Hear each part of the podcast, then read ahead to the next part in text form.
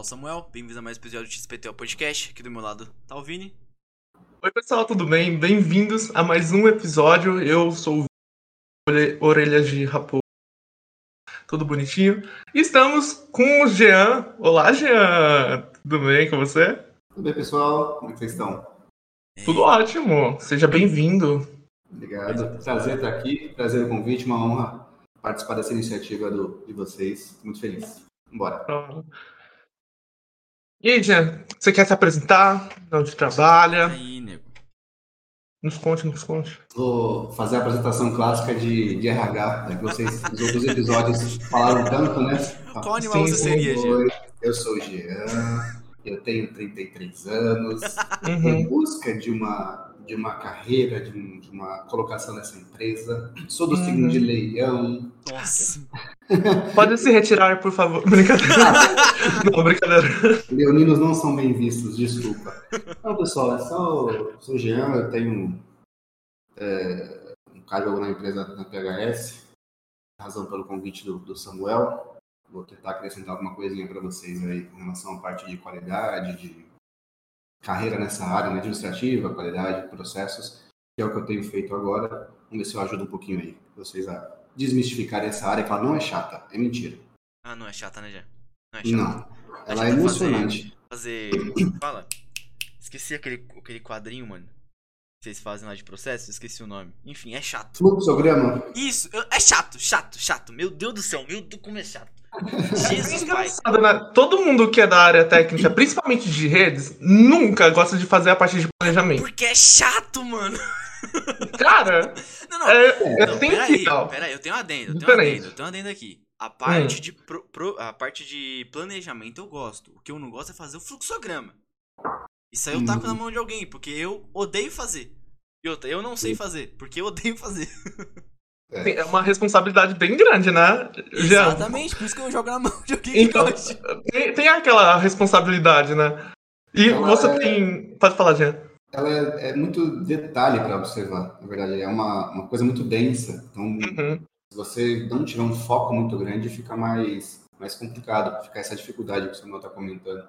Uhum. Não tem uma emoção em fazer. O, a emoção, o legal é depois que está feito, você conseguir identificar a- os itens que são necessários, o que está errado, o que não está, o que pode ser melhorado, o que não. Depois do- de tudo feito, daquela, daquele fluxo gigante feito, e não só a parte didática, visual, lúdica, mas quando você consegue enxergar os pontos, é bem legal, cara. É, você passa a ser o senhor do conhecimento naquele momento. Então, essa sensação é muito boa.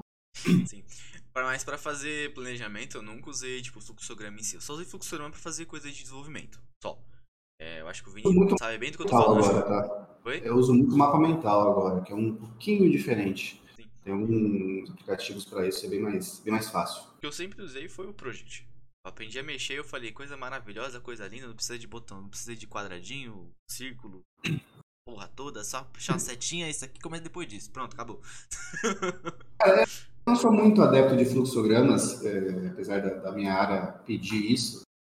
Eu uso outras formas, como eu falei, do, do mapa mental, para identificar os pontos. O objetivo é você identificar, e no caso do fluxograma, é para padronizar essa relação. Então, todo mundo que enxergar tem os padrões nos desenhos, você consegue entender de forma lógica. Mas com outras formas de, de apresentação fica mais fácil, ao meu ver, né?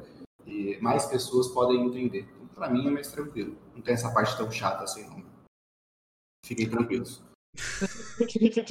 Apesar que eu tenho gostado mais, é, processos de qualidade, elas estão correlacionadas, mas eu tenho gostado mais de avaliar a parte de qualidade, tá? É, atendimento ao cliente, a gente até conversou um pouquinho antes da, de iniciar a live, né, sobre esse- essa parte. E, cara, atendimento ao cliente, excelência do atendimento é um, um negócio, é um, parece um mistério, né? Parece que ninguém consegue acertar e é simples, é muito simples. É é mais daquela, daquele chavão, né? Atender o cliente da forma que você gostaria de ser atendido. Exato. Mas nada, não tem muito segredo para isso. A gente só tem algumas métricas para calcular como seria a melhor forma de modo geral. Não dá para saber o que cada pessoa quer, mas tem um, padrãozinho ali de atendimento que é, é bem o, segredo, né? O ponto G das coisas aí. Exatamente. Pô, cara, o, o dia me ligaram. Eu lembro, eu lembro da onde que foi. ah, qual terceiro que eu tava. Nossa, o cara falou. Aí, eu, opa, tudo bem e tal, quem faz tal pessoa? Quem, quem é que tá falando é o Samuel? Eu falei, eu, é o Samuel, porque eu nunca tinha, eu nunca tinha tido. Eita, eu nunca tinha sido atendido assim. Essa foi a primeira vez eu falei, cara, que da hora ser atendido assim, tá ligado? o cara é mó descontraído, fala bastante aqui, eu gosto. Tem gente, tem gente que não gosta. A gente prefere mais o cara. Bom dia, boa tarde. Falta da coisa. Acabou. É. Uhum. Pra mim é, é grosso. Tá sendo grosso. é, que, é que eu gosto de ser mais contraído, né, cara? Até os meus Sim, atendimentos, eu, eu tento ser o mais contraído possível.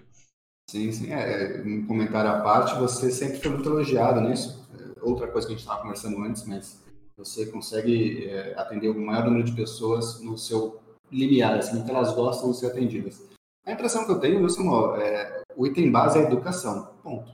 A educação é o, é o fluxo central para isso e depois você consegue percebendo se ele é mais para você. O Vini, não sei se ele gosta mais de, é, meio assim, descolado, se é mais é, informal ou não. Meu, pra mim, eu, eu trato todo mundo por igual. Eu sempre tento manter o respeito, obviamente, e a paciência. Eu acho que eu, sei lá, de um universo divino, porque eu tenho paciência com todo mundo, menos comigo mesmo. É incrível. É o preço. é o preço. É o preço. Só que, assim, toda vez quando eu me comunicava tanto com o cliente, tanto com até os próprios funcionários ali, é sempre o mesmo padrão, respeito, entender o que, as dores, né, o que, que está acontecendo e tentar buscar uma solução. Só que às vezes é complicado, É né? complicado. Mas assim, Hum. mano, eu como terceiro, eu, ah, eu sempre vi o Vini como um cara super comunicativo, porque ele é amigo de todo mundo. Era incrível. Uhum. Quando a gente estudava na mesma a gente estava na mesma sala, no caso, né? Mano, vinha uma galera lá de outro. De outro. Eu ia falar turno, ó. Turno de empresa. de outro horário, por exemplo. é, né? De outro horário de. de. de. de, de, de recreio. Não é recreio que fala, cacete. É, intervalo. A gente falava. Pode falar recreio, tranquilo. A gente aceita. Tá De horário bem. de recreio. É, cara, o pessoal que eu nunca vi na minha vida, nunca vi na escola, ia falar: E aí, Vini, tudo bom? Eu falei. Eu olhava pra você e falei: Mano, onde você conhece esse maluco, velho? Não. Porra, conheci no vôlei, não sei o que. Eu falei: Mano. Meu Deus, velho. Aí ia falar com o professor, com a sala inteira. Eu falei: Moleque, sai daqui. Não é possível ser amigo de todo mundo assim, não. É um cara agregador, né? É, é legal, é bacana. Também é o que ele falou, ele é um cara paciente, e isso torna ele agregador, só que tem um preço que é ele com ele mesmo, né? O ele para ele mesmo. Como que, como é que fica, né? Então a gente já sabe que ele é uma pessoa que tá prejudicada, certeza. Tem que fazer Minhas análise. dores estão tudo escondido aqui no meu guarda-roupa. Afetado, e não uma pessoa afetada. Se cavar um pouquinho, tira, né? Meu filho caiu em lágrimas aqui mesmo. Não, brincadeira. Ô, Jean, uma coisa. Em relação à qualidade no atendimento, na PHS, você já precisou treinar alguém para conseguir conversar dire- direito? Direito? Seria direito? É, direito com o cliente? Ou teve uma experiência que você passa assim para ver como que tá o atendimento e o cara basicamente repete sempre os mesmos erros no atendimento e você dá o toque, ele, ah, beleza, tudo bem. E Ah. não resolve. complicado falar assim, não tem uma forma correta, tem alguma coisa que a empresa pede, então a gente tem uma forma de atender, tem uma base para que as pessoas partam dali e aí façam o restante, a gente até tenta colocar isso, um pequeno script de, de do mínimo, se apresentar e tudo mais, aquele tipo de situação que eu preciso que você fale para a pessoa é, e dali em diante você segue com a educação que cada um tem a sua, né, tudo mais. A gente preza para que atinja o maior número possível de, de pessoas. É, a gente passa alguns treinamentos, sim, o Samuel é prova disso. O, quem está mais nisso é o Guilherme, que já conversou com vocês alguns podcasts atrás. É, e eu falo mais com ele para ele repassar e multiplicar isso daí. Eu pego muito no pé para erro de português. Isso eu acho que mata atendimento. Eu acho que prejudica a experiência de quem está tá recebendo aquela informação. Eu não sei para vocês, mas se alguém está me passando uma informação, uma orientação, é, eu admiro aquela pessoa por saber aquilo, ela sabe mais do que eu naquele ponto. Quando ela comete algumas gafes de português, aquilo me incomoda, faz parecer que ela não sabe o que ela está falando. E aí eu já não vou dar ouvidos àquilo. Mas é uma percepção minha, então eu procuro ver para as pessoas também não cometerem esse tipo de erro. E não é tão difícil assim, né?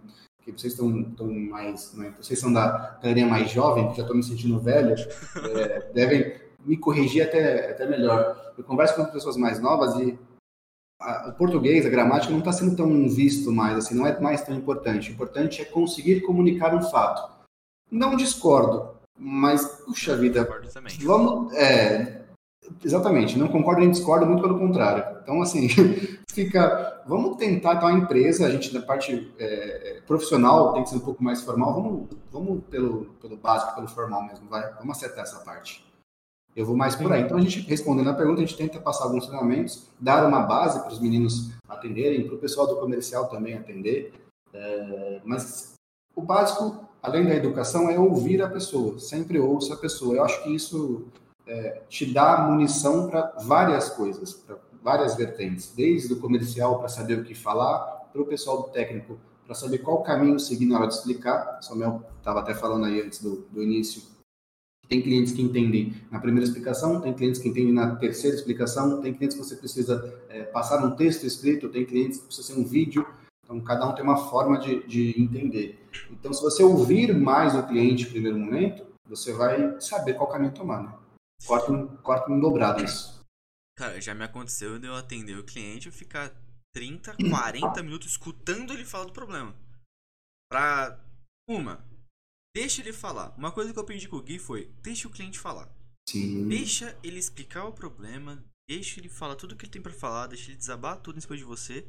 Você vai filtrar o que você precisa para resolver o problema e usa aquilo.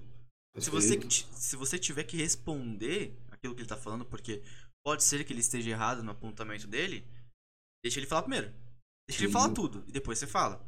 Se ele te cortar, tenta continuar falando, porque ele vai entender, ele vai entender tipo, cara, deixa eu terminar Sim. sem entender. Se você não entender, vai ficar pior pra gente. tá ligado? Fica a famosa... dois, é... Oi? É, fica ruim pros dois. Isso, aquela, aquela famosa frase, me ajude a te ajudar. Então me deixa terminar de falar, pra depois você falar. Se você não entendeu é, o que daqui, vai dar ruim pra nós dois. Como você tem que orientá-lo depois e tem que resolver um problema que é dele mesmo, se você não souber o que vai fazer, se ele não conseguir passar para você. Mas acho que o cliente tem muito disso, de ele tenta falar o maior número de coisas possíveis que ele acha é, num espaço de tempo muito curto. É, ele, aí bagunça. Uma vez, eu, uma vez eu até falei assim, vamos lá, calma. Porque ele tava, a, a pessoa, o cliente tava com três problemas. Ele começou a soltar tudo, eu falei, ó, calma, vamos lá, vamos por partes. Primeiro problema, tal coisa, me explica. Ele explicou, eu falei, beleza. Segundo, tal coisa, me explica. Ele explicou. É terceiro, ele me explicou. Falei, ok, ó, primeiro eu vou tratar assim, o segundo eu vou tratar assim, o terceiro eu vou dar uma olhada, porque eu não tenho certeza. Ok? Ok. Beleza. Dei uma hora e meia de atendimento, eu falei, ah, resolvi.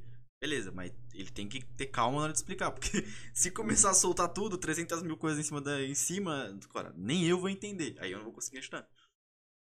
Sim, temos muito disso. É, acho que vocês têm até uma visão mais global que a minha, mas do que eu consigo ver de, de literatura sobre, sobre atendimento, a gente já comentou basicamente o que eles pregam, né? Que os papas, os papas da, da escrita da, da qualidade de atendimento falam. É, eu trabalhei numa, numa consultoria, aliás, eu estava apresentando e até contar o porquê que eu tenho esse contato com, com qualidade, com processos, né? É, comecei a trabalhar muito novo e numa, numa gráfica, que é basicamente processos, são processos. Um pedaço a pessoa faz isso, que é dobra. No outro pedaço a pessoa dobra o outro lado. No outro pedaço a pessoa cola. É. Deus e aí eu olhava aquilo e falei, que besteira, eu tinha, sei lá, 15, 16 anos. Agonia. E eu olhei e falei, meu Deus, por que que tá assim? Porque era mais rápido naquele momento, para aquele contexto. Era mais rápido fazer dessa forma. É, linha de produção. Então, eu olhei, depois que, você, que eu fiquei mais velho, fiz administração e, e vi essa parte de fluxo de processo, linha de produção, Falei, cara, faz sentido. Não é tão estranho assim. Então, enfim, aí comecei a trabalhar com isso. E aí eu falei, eu tinha um sonho de, de virar executivo. Me pergunte, Samuel, o, o Vini, o que, que é o executivo que eu pensava? Pra mim, o que é... ó, ah. pra mim, executivo, quando o cara fala pra mim executivo, é. pra mim é, é o dono da empresa. Fala, ó, o executivo lá. Ele é hum. executivo. Pra mim é o dono da empresa. É pra você, Vini. Seria nessa mesma vibe. É, Que o Samuel falou. meus 15, 16 anos, eu achei, eu queria ser executivo, pra mim era o cara de terno e gravata, Uhum. e mandava em alguém. Era que tinha um departamento. Falei, quero ser isso daí. Quero Sei nem o mandar. que, que é, mas eu quero ser. Eu queria ser de banco ainda por cima, porque para mim ganhava dinheiro aquilo lá. Uhum. Aí eu fui fazer administração por isso. Eu queria mandar em alguém. E aí eu descobri que não, a última coisa que você faz é mandar em alguém. Você. O buraco é mais embaixo, Você entendeu? vai virar auxiliar administrativo, assistente administrativo, você não vai mandar em nada. Estagiário, você não vai, não deve. Se passa, você manda até no estagiário. Isso se ele não mandar em você. Pois é. Mas enfim, né? Eu fiz a faculdade de administração, comecei. E eu já comecei o estágio logo em seguida. E eu fiz um estágio, que é o que eu ia contar um pouco antes de começar, é, numa consultoria de, de RH, consultoria empresarial, de modo geral. E, cara, ali eu me apaixonei por, por muitas. é, como é que posso dizer assim? Muitos dogmas desse, desse pessoal que escreve livros. Eu comecei a ler algumas coisas, a gente tinha umas apostilas. Eu era estagiário, então eu fazia o quê? Um serviço muito importante, que era encadernar as apostilas. Rapaz, aí sim. Deixa Era, comigo. É, a parte sou eu. Habilidade. Era cortar, era imprimir, cortar, colocar espiral, tinha espiral nisso. Então, assim, era um serviço de uma responsabilidade grande. Eu costumo brincar que pelo menos eu não pegava café. Mas tudo bem. Ai, eu não vou contar essa experiência aqui, não. Depois eu conto. Café? Meu, é porque assim, antes eu era auxiliar administrativo. É. Então, assim, era o. Como eu era jovem aprendiz, então é basicamente. Literalmente. E aí, às vezes, eu ia pro RH. E aí lá era de tudo, desde, sei lá, cortar a folha até jogar na planilha as pessoas que preencheram é, na, na entrevista os dados dela, conferir CPF entre muitas outras coisas, né? E aí, um ponto foi buscar café e chá. E, e o, o ruim é que, assim, o RH era no último andar. Eu tinha que descer no térreo, ir pra cozinha da empresa, ficar esperando uma ou duas horas pra pegar um café e chá. E eu ficava tipo, mano, é Isso sério, Responsabilidade, né? muita responsabilidade. Pode fazer. Não é, não é qualquer um que quer fazer, na verdade. Se não fosse pelo café que eu fosse buscar, a produtividade das pessoas que estavam no RH não ia. Eu penso assim, entendeu? Estagiários não sabem o poder que eles têm. Exatamente, oxi. Beleza. É, cara, então eu fiz esse, eu fiz esse estágio e, e eu comecei a. Eu li as apostilas. Eu lia tudo que estava. Então tinha diversos cursos nessa consultoria. De, desde como operar uma calculadora HP12C. Não sei se vocês conhecem. Se tem alguma relação. Eu não sou tão E- velho. Alguns anos. é, não, mas ela não é antiga. Quer dizer, ela é antiga, mas ela ainda, ela ainda é muito usada. É, na época, para quem é administrador, economista tudo mais, ela faz cálculos de juros, vários, cálculos financeiros importantes. Ela facilita muito aquilo. Então, enfim, não por que eu falei isso, porque eu odiava usar essa calculadora. Mas eu, eu li, eu aprendi lendo a apostila e tudo mais. Ela era cara pra caramba, um negócio absurdo. Quando eu comecei a faculdade, todo a faculdade que eu fiz tinha um pessoal mais, uma renda um pouquinho mais, mais alta. Eu era bolsista. É, então eu estava meio deslocado na, naquela sala. Mas o pessoal, todo mundo tinha essa calculadora. Custava, sei lá, na época, 300, 400 reais. E isso alguns anos atrás, em 2008, foi quando eu comecei, era caro, era um preço caro. Não que hoje não seja, mas era bem mais caro. Enfim, então eu comecei a ler as apostilas, comecei a ver tudo que o pessoal escrevia, é, tanto sobre esse desentendimento, sobre comércio, vendedor, sobre financeiro tudo mais. E eu me interessei ainda mais com essa parte é, de, de literaturas de, de administração. Parece chato. Eu vou repetir essa parte de ser chato, porque é o que eu mais ouvi ao longo da minha micro carreira. O que você faz é muito chato, o que você é chato. Eu falo, gente. Tá bom. Quer um táxi? Depois você põe nesse meme.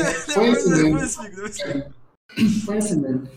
É, não é que é chato, é gostoso quando você, quando você consegue entender os contextos. É, e aquilo que eu fiz, que eu aprendi, me faz é, ter mais paciência para entender contextos. Contexto de uma empresa inteira, contexto de um departamento, contexto de um fluxo, de um processo, contexto de uma pessoa. É muito importante para mim entender isso. Né? É mais fácil de comunicar, é mais fácil de, de realizar ações depois que você entende contextos. Enfim, um pouco antes de eu fazer esse estágio, na verdade, eu também aprendi um pouquinho de atendimento ao cliente, que eu trabalhei numa, igual, igual Marcelão, trabalhei numa farmácia. Eu era o balconista. E o balconista é uma pessoa muito legal também. Que o Marcelão já falou isso para vocês, né, no podcast passado, que você entrega um papel, ó, eu preciso desse remédio aqui. Aí tem um rabisco, tá ligado? É muito legal. E é uma responsabilidade até, até é, gigante isso, né? Mas é legal com o tempo, com a experiência, você aprende a identificar. Você vê a primeira letra, entender uma ou duas letras, você sabe mais ou menos o remédio que é. Uhum. Mas é, não façam isso, crianças. Não é, não é assim, não é certo. Mano, pô, na moral, o, o, médico, desculpa se você é médico, mas, pô, cara, escreve certo, por favor. Porque, mano, ó, vou. vou cara, ó.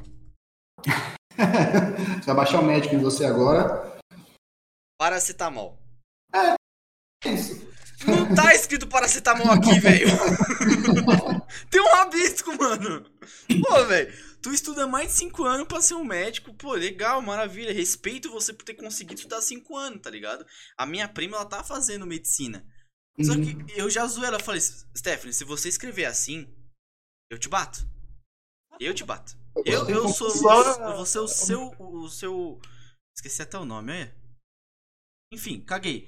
Eu vou bater em você! Inclusive, Stephanie, eu vou te mandar esse podcast. Se você estiver vendo isso, se você escrever assim, eu vou te bater, mano. Nossa, que ódio. Eu já peguei, eu já peguei remédio. Teve, teve um cliente que me passou. Teve um cliente, ó. Teve um médico que me passou uma receita. Eu cheguei. eu cheguei na farmácia, entreguei pro cara. Falei, ó, o médico passou isso aí, ó. O cara, o cara olhou, me olhou, olhou de novo. Volta lá que eu não entendi. Eu falei, ah, não é possível. Aí pronto, aí cagou a minha vida. Eu tive que voltar lá no médico pra ele me explicar o que ele escreveu. É foda. Enfim, pode continuar, desculpa. Eu só não devarei. Não, imagina. É, eles têm um semestre só pra desaprender a escrever. Tá... Pô, eles são bem, bem treinados pra isso. Mas enfim. Cara, eu trabalhava de balconista e tinha esses problemas também, mas é, você aprende a ver algumas coisas do, do cliente, para atender o cliente, porque quem está comprando remédio, ou ele ou alguém da família não está bem. Não, não é uma situação prazerosa você gastar dinheiro com uma coisa que é para você melhorar de uma doença. E a gente tinha alguns desafios lá. Desde enquanto eu vendo o medicamento, eu tenho que empurrar algumas outras coisas para ele, para poder aumentar o ticket médio desse cliente. E aquilo já me incomodava muito. Eu prestava serviço, eu tinha que fazer o que me era pedido, mas aquilo eu falei, como é que eu vou oferecer um, um Dove para a pessoa que está comprando um remédio, sei lá, para tratar, sei, pressão alta, tratar AIDS, qualquer coisa grave. Como é que eu vou oferecer, ó, você não quer também levar esse pacote de seis Dove por cinco reais? Não. não legal, eu preciso salvar a vida aqui da pessoa. Não, mas tem um perfumete de rosa, você não quer? Tá na promoção. Como é que eu vou fazer para oferecer isso? Aquilo para mim me incomodou muito. Eu fiquei um bom tempo ali, só que era um serviço muito desgastante. E aí eu peguei e saí e fui começar a fazer os estágios e fui para essa consultoria e tudo mais. Depois fui para uma empresa de logística e aí eu vi a parte de processos. Então, assim, as coisas foram encaixando na minha vida meio que sem querer é, para que eu é, fizesse o que eu faço hoje. É, então, comecei com atendimento ao cliente, fui para a parte administrativa lendo o que eu vi nas apostilas, eu assisti alguns treinamentos também, e depois para a parte de, de, logística, que é basicamente processos. E de repente me deu um, um insight, eu falei, cara, eu acho que eu consigo fazer isso. Eu consigo organizar algumas coisas. Aí eu fui atrás de alguns, de alguns cursos relacionados à área. Só que nesse processo eu ainda era estagiário. O que, que o estagiário mais faz? O estagiário sofre. Então as pessoas precisam entender. O estagiário é sofrer tem, é, em grego significa sofrimento. então, como eu sofri muito isso aí, é, eu tive meu, meu momento, meu hiato na carreira, porque estava muito pesado para mim fazer aquilo tudo. Então, não tinha como estudar, trabalhar. E eu fui fazer outras coisas. Assim que eu terminei a faculdade, fui fazer algumas outras coisas, é, ser o auxiliar de escritório estava conversando, não carregava o café, não, não buscava o café, mas eu fazia outras coisas tão importantes quanto. Tipo. Que era ouvir o desabafo do chefe. Também. O que, que eu tinha para fazer? Nada. Eu só tinha lá e ouvir e cabeça fazendo assim. Uhum, uhum, entendo. Pois é. Então aí você vai adquirindo algumas experiências que, que não sei se são benéficas ou não, mas enfim. Aliás, acho que experiência negativa é mais benéfica do que positiva. Eu aprendi a fazer as coisas mais por ter errado do que por ter acertado. Eu sei o que não deve fazer. Eu tento outras coisas que, que eu não fiz ainda. Mas eu errei pra caramba, então. Seguimos por aí. É, aí esse hiato na carreira com relação à administração, é, planejamento e tudo mais, processos de qualidade, foi um hiato longo, muitos anos isso. E aí eu retomei alguns anos atrás com um curso de processos gerenciais, é, que me, me, fez me reapaixonar né, por, por esse lado aí e concatenar algumas coisas. Eu não sabia que dava para alinhar, alinhar qualidade com processo, não sabia que dava para colocar no mesmo departamento isso. Eles são coligados, mas eu achei que fossem distintos é, no seu aspecto mais geral. E não, são codependentes aí. Tá chato o assunto, né? Eu, eu vou falando, eu, eu sinto que Não! Tá sinto isso. Ah, de fazer. Hum. Não, Só quero não precisa entender. tá ligado? É, eu sei que é. Eu não quero um táxi, eu não quero um táxi. Ah, tá bom. Vou tentar animar as coisas. Acho que pode. Mas enfim. E, cara, e assim, aí eu, uma coisa que eu queria muito, a gente, vocês conversaram com o Paulo, que é um dos sócios da PHS, e quando eu vim para cá, ele me chamou para entrevista, e eu gosto muito dessa, dessa entrevista, foi uma das melhores entrevistas que eu já fiz, não porque eu estou aqui hoje, é, parece meio pedante isso, mas quando ele veio conversar comigo, ele perguntou algumas coisas sobre a minha carreira e tudo mais, e ele me falou o plano da PHS. Ele falou o que ele esperava da PHS em dois anos e cinco anos e perguntou se eu queria entrar. Falou, você quer participar disso? Eu achei aquilo. Falei, quero muito. Eu quero muito fazer isso daí. Eu quero. Puta, você quer fazer isso? Quer crescer tanto? Quer que o departamento desenvolva? Eu quero te ajudar nisso. E eu nunca tinha tido uma entrevista que alguém falou isso para mim. Falou o que a empresa esperava. As entrevistas que eu já fui, é, eu não vou citar o nome de uma delas, mas tem a ver com corretagem. A vontade é grande, né? A vontade é grande. E aí eu me desloquei até o local porque eles não falaram caro. Eu falei assim, ó, tem uma oportunidade aqui é, com ganhos variáveis. Eu falei, nossa, ganhos variáveis. Não sabia o que era. Depois fui descobrir que ganhos variáveis é comissão. Beleza. Fui lá, eu ouvi a história da empresa inteira. Eu ouvi desde o fundador, era o vovô lá, que ele fundou a empresa. Eu ouvi sobre a passagem do bastão para os filhos, de como foi e tudo mais, o que a empresa faz e aonde ela onde ela está. E tinha um monte de gente na sala. para depois descobrir que era uma coisa de corretor, uma coisa assim, que era um cargo que não era o que eu estava procurando, né? Eu fiquei 40 minutos nessa entrevista sem ter falado uma palavra. Eu não sei se isso é uma entrevista, Já Processo seletivo, também. sim. É. Eu tenho boas histórias de processo seletivo, viu? Gosto muito. E aí, essa me decepcionou muito. Aí, quando o, Paulo me perguntou isso, eu me empolguei. Até hoje eu sou empolgado para atingir tudo aquilo que ele, que ele comentou. E a gente atingiu muitas coisas que ele comentou naquela entrevista. E eu quero mais ainda. Eu quero que ele fale para outras pessoas que ele vai contratar que outros planos que a gente vai atingir. Então, fica, fica essa boa experiência de, de, de entrevista, de, de falar o que a empresa esperava é, dela mesma, não de mim, mas o que ela queria atingir e se eu topava. Cara, é, é que eu, é que eu falei com o Paulinho. Paulinho, isso? Se não me engano, eu falei com o Paulinho. É... O entrevistador tem que deixar o entrevistado à vontade. Então o entrevistador também tem. o- ele- mano, tem que ter conversa. Sim. Entrevista, beleza, eu entendo. É perguntar, é vai e volta. Entendo. É, mas. Pô, não foca só. Aquele scriptzão, saca? Pô, Sim. conversa com o cara, mano. É o que Sim. o El fez comigo também. Tá ligado? O El, ele me deu a oportunidade pra falar. Ele brincou comigo, ele conversou, ele trocou uma ideia. Foi uma Sim. trocação de ideia. Eu tenho certeza que o Paulinho também foi assim contigo. Então, o entrevistador, ele tem que deixar o entrevistado à vontade. Porque foi a mesma Uhum. coisa que eu falei com o Paulinho. Se o entrevistador não deixa o entrevistado à vontade, o que acontece? O entrevistado não consegue atingir o máximo dele. E Porque ele tá, tipo, mano, se eu falar alguma coisa vai dar ruim. Se o entrevistador Uhum. consegue deixar o entrevistado à vontade, pô, mano, você ganhou o cara, velho. Foi uma entrevista real, né? Quando eu era mais novo, eh, eu tinha uma birra com, com entrevista, com processo seletivo, porque eles não querem saber quem você é, eles querem que você se comporte de maneira que eles gostam para te contratar. Isso me incomoda muito. Eu tinha que atender uma etiqueta na entrevista, eu não podia tal coisa, eu não podia tal coisa. Eu tinha que falar as coisas que eles queriam ouvir. Aquela pergunta que já virou meme agora, mas ela é muito antiga, né? O que você espera uh, aqui na empresa? São milhões de respostas que eu preciso saber agora. Então, assim, eu nem conheço a empresa. Ah, por que você está aqui? Porque eu preciso de um emprego.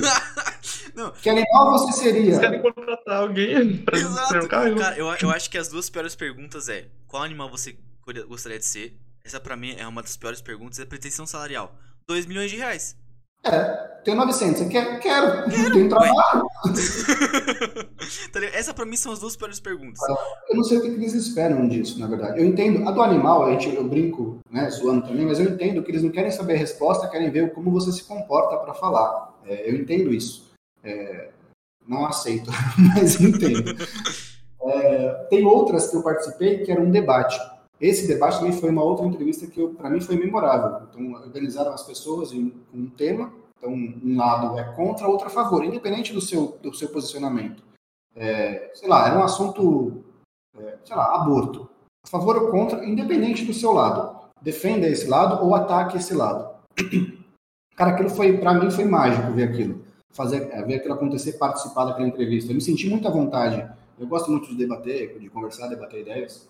É, e aquilo para mim foi assim. eu vi muita gente desconfortável com aquela situação, mas porque ou era não era a opinião dela, ou ela não sabia argumentar. Então, assim, naquela entrevista, naquele processo, os avaliadores já conseguiram pescar as pessoas que tinham argumentação, que tinham resiliência, que sabiam mudar é, em situações contrárias, rápido, de forma ágil, tomar decisões, tomar a frente. Olha quantas coisas conseguiram com um simples debate. Ao meu ver, claro, né? Posso estar falando aqui uma bobagem, mas é, eu entendi isso. E assim, foi um puta de, uma, de um processo seletivo. Eu não passei, claro, né? Eu não sou uma pessoa pra.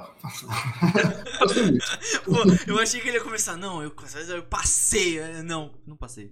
Claramente eu não passei. Eu era, eu era muito novo. Eu já gostava daquilo, mas era muito novo. Eu vou aqui justificar pela idade, para não dizer pela incompetência, tá? Ah, tá. Enfim, eu fiquei surpreso. Eu fiquei surpreso que você, pelo menos, não citou que o debate não virou um UFC. É. Quando teve. Já teve. Né, já experienciei, experienciei isso na minha vida. E, hum. tipo, um simples debate sobre. Eu acho que era sobre aborto também. Favores e, hum. e contras, né? E só faltava o povo se jogar no chão, tacar a cadeira, tacar a ah, carteira. É Ô, Vini, você lembra quando teve isso na nossa sala? Foi na nossa sala Sim. que teve isso, no debate? Foi. Foi. Professor de. Sociologia. Sociologia. Não, não uhum. lembro o nome dele. Faz sentido ele, Cara, ele chegou e falou assim: não, hoje a gente vai fazer um debate. Eu olhei pra cara dele e falei, professor, olha a minha cara, você acha que eu sou o cara de debate? Aí o professor falou: ó, metade, metade da sala aqui, ó, a pra lá, metade pra cá. Eu pego duas pessoas no meio dos dois, vou senta aqui. Você é a defesa e você é o cara que fez a merda. Eu não lembro qual a merda que foi, não lembro se matou, alguma coisa assim, ou se foi aborto também. É... Aí falou, pronto, vocês atacam, vocês defendem. Eu olhei assim, mano, eu fiquei quieto. O debate inteiro, eu falei, vai, isso aqui vai virar um UFC. Dito e feito. O pessoal começou a levantar, começou a tacar a cadeira. Eu falei, que que isso, rapaziada? Calma. Isso foi com cinco minutos de debate. Cinco minutos apenas. Apenas. É verdade. Mas eu acho que é a falta de exercícios como esse que chegamos ao nível que estamos agora. De, a gente hoje não pode mais ser contrário a uma ideia de alguém sem que haja uma briga. O que é lamentável. Eu sei que você, você falou que não é do debate, mas no mínimo argumentar algum ponto de vista é legal, é, não é que é necessário debater a todo momento, mas é um recurso muito útil, ainda mais em locais, em países como o nosso, que é bipolar, ou pessoas que têm dificuldade em, aceitar algumas coisas. Se você não souber argumentar a, a, tal da dialética, como que você vai convencer alguém a, a algo? Então, eu sou super a favor de debate, eu gosto muito. Uhum. Vezes que eu até estou num círculo de, de, conversas em que eu concordo, mas eu coloco um contraponto para que haja essa expansão de ideias, para que, que haja mesmo esse debate. Eu gosto muito, tá? Mas eu já vi você fazendo isso, se eu não me engano, foi com o Gui. Eu fico puto com pessoas como você. Não, eu é. concordo, tal, mas e isso? Falei, porra, isso o quê, mano? Já concordamos no bagulho aqui, velho. O que você acha sobre isso? É, na verdade, ajuda no meu trabalho do, da parte de processos, porque eu, eu preciso me preparar para aquilo que eu não conto, para aquilo que eu não há, que não tem chance de acontecer tão grande. É, mais ou menos assim, se eu, se eu tenho um plano que, que der certo, ah, eu quero pegar meu carro e ir até minha casa. Preciso me preparar para, se não conseguir, se meu carro quebrar, se o pneu furar, eu preciso me preparar para isso. Eu preciso ter saídas para isso. Porque se der certo, não, já tá, é, é, fácil, é só ir até lá e acabou. É, e se não for isso acontecer, como é que eu faço? Como é que eu vou lidar com isso? É, então eu prefiro muito abrir a minha cabeça com essas ideias. Não que eu seja um cara desse jeito, eu tento em alguns pontos, mas não tem nada disso. Tem muita coisa que eu não consigo aplicar. Mas do que eu consigo aplicar, o resultado é bem mais positivo. Então, Samuel, debata. Não assim... bata nas pessoas, só debata. Conversa. É, aceite. Ó, debater eu consigo, só que tem que ter um assunto que eu pelo menos conheça. Ou que, que eu tenha uma certa dominância, né? Se você, se você for debater comigo de, uma, é, de algum assunto técnico, beleza, eu vou conseguir debater. Ainda mais de infraestrutura. Isso aí, beleza. Vou debater, vou perguntar se eu não souber. Se você for debater comigo sobre programação, já vou, vou dar umas gafes. Que aí eu, eu, já não manjo. Entendeu? Uhum. Já não é minha área em si. Se eu for debater com o Vini, eu vou aplicar, eu vou apontar minhas ideias. Uhum. Aí o Vini vai me rebater, porque ele é de programação. Ligado? É, design, por exemplo. Design eu tenho um certo conhecimento porque eu mexo há 10 anos com, com, esse, com essa brincadeira. Eu fico brincando de ser design. É, o Vini já tá mais nessa área.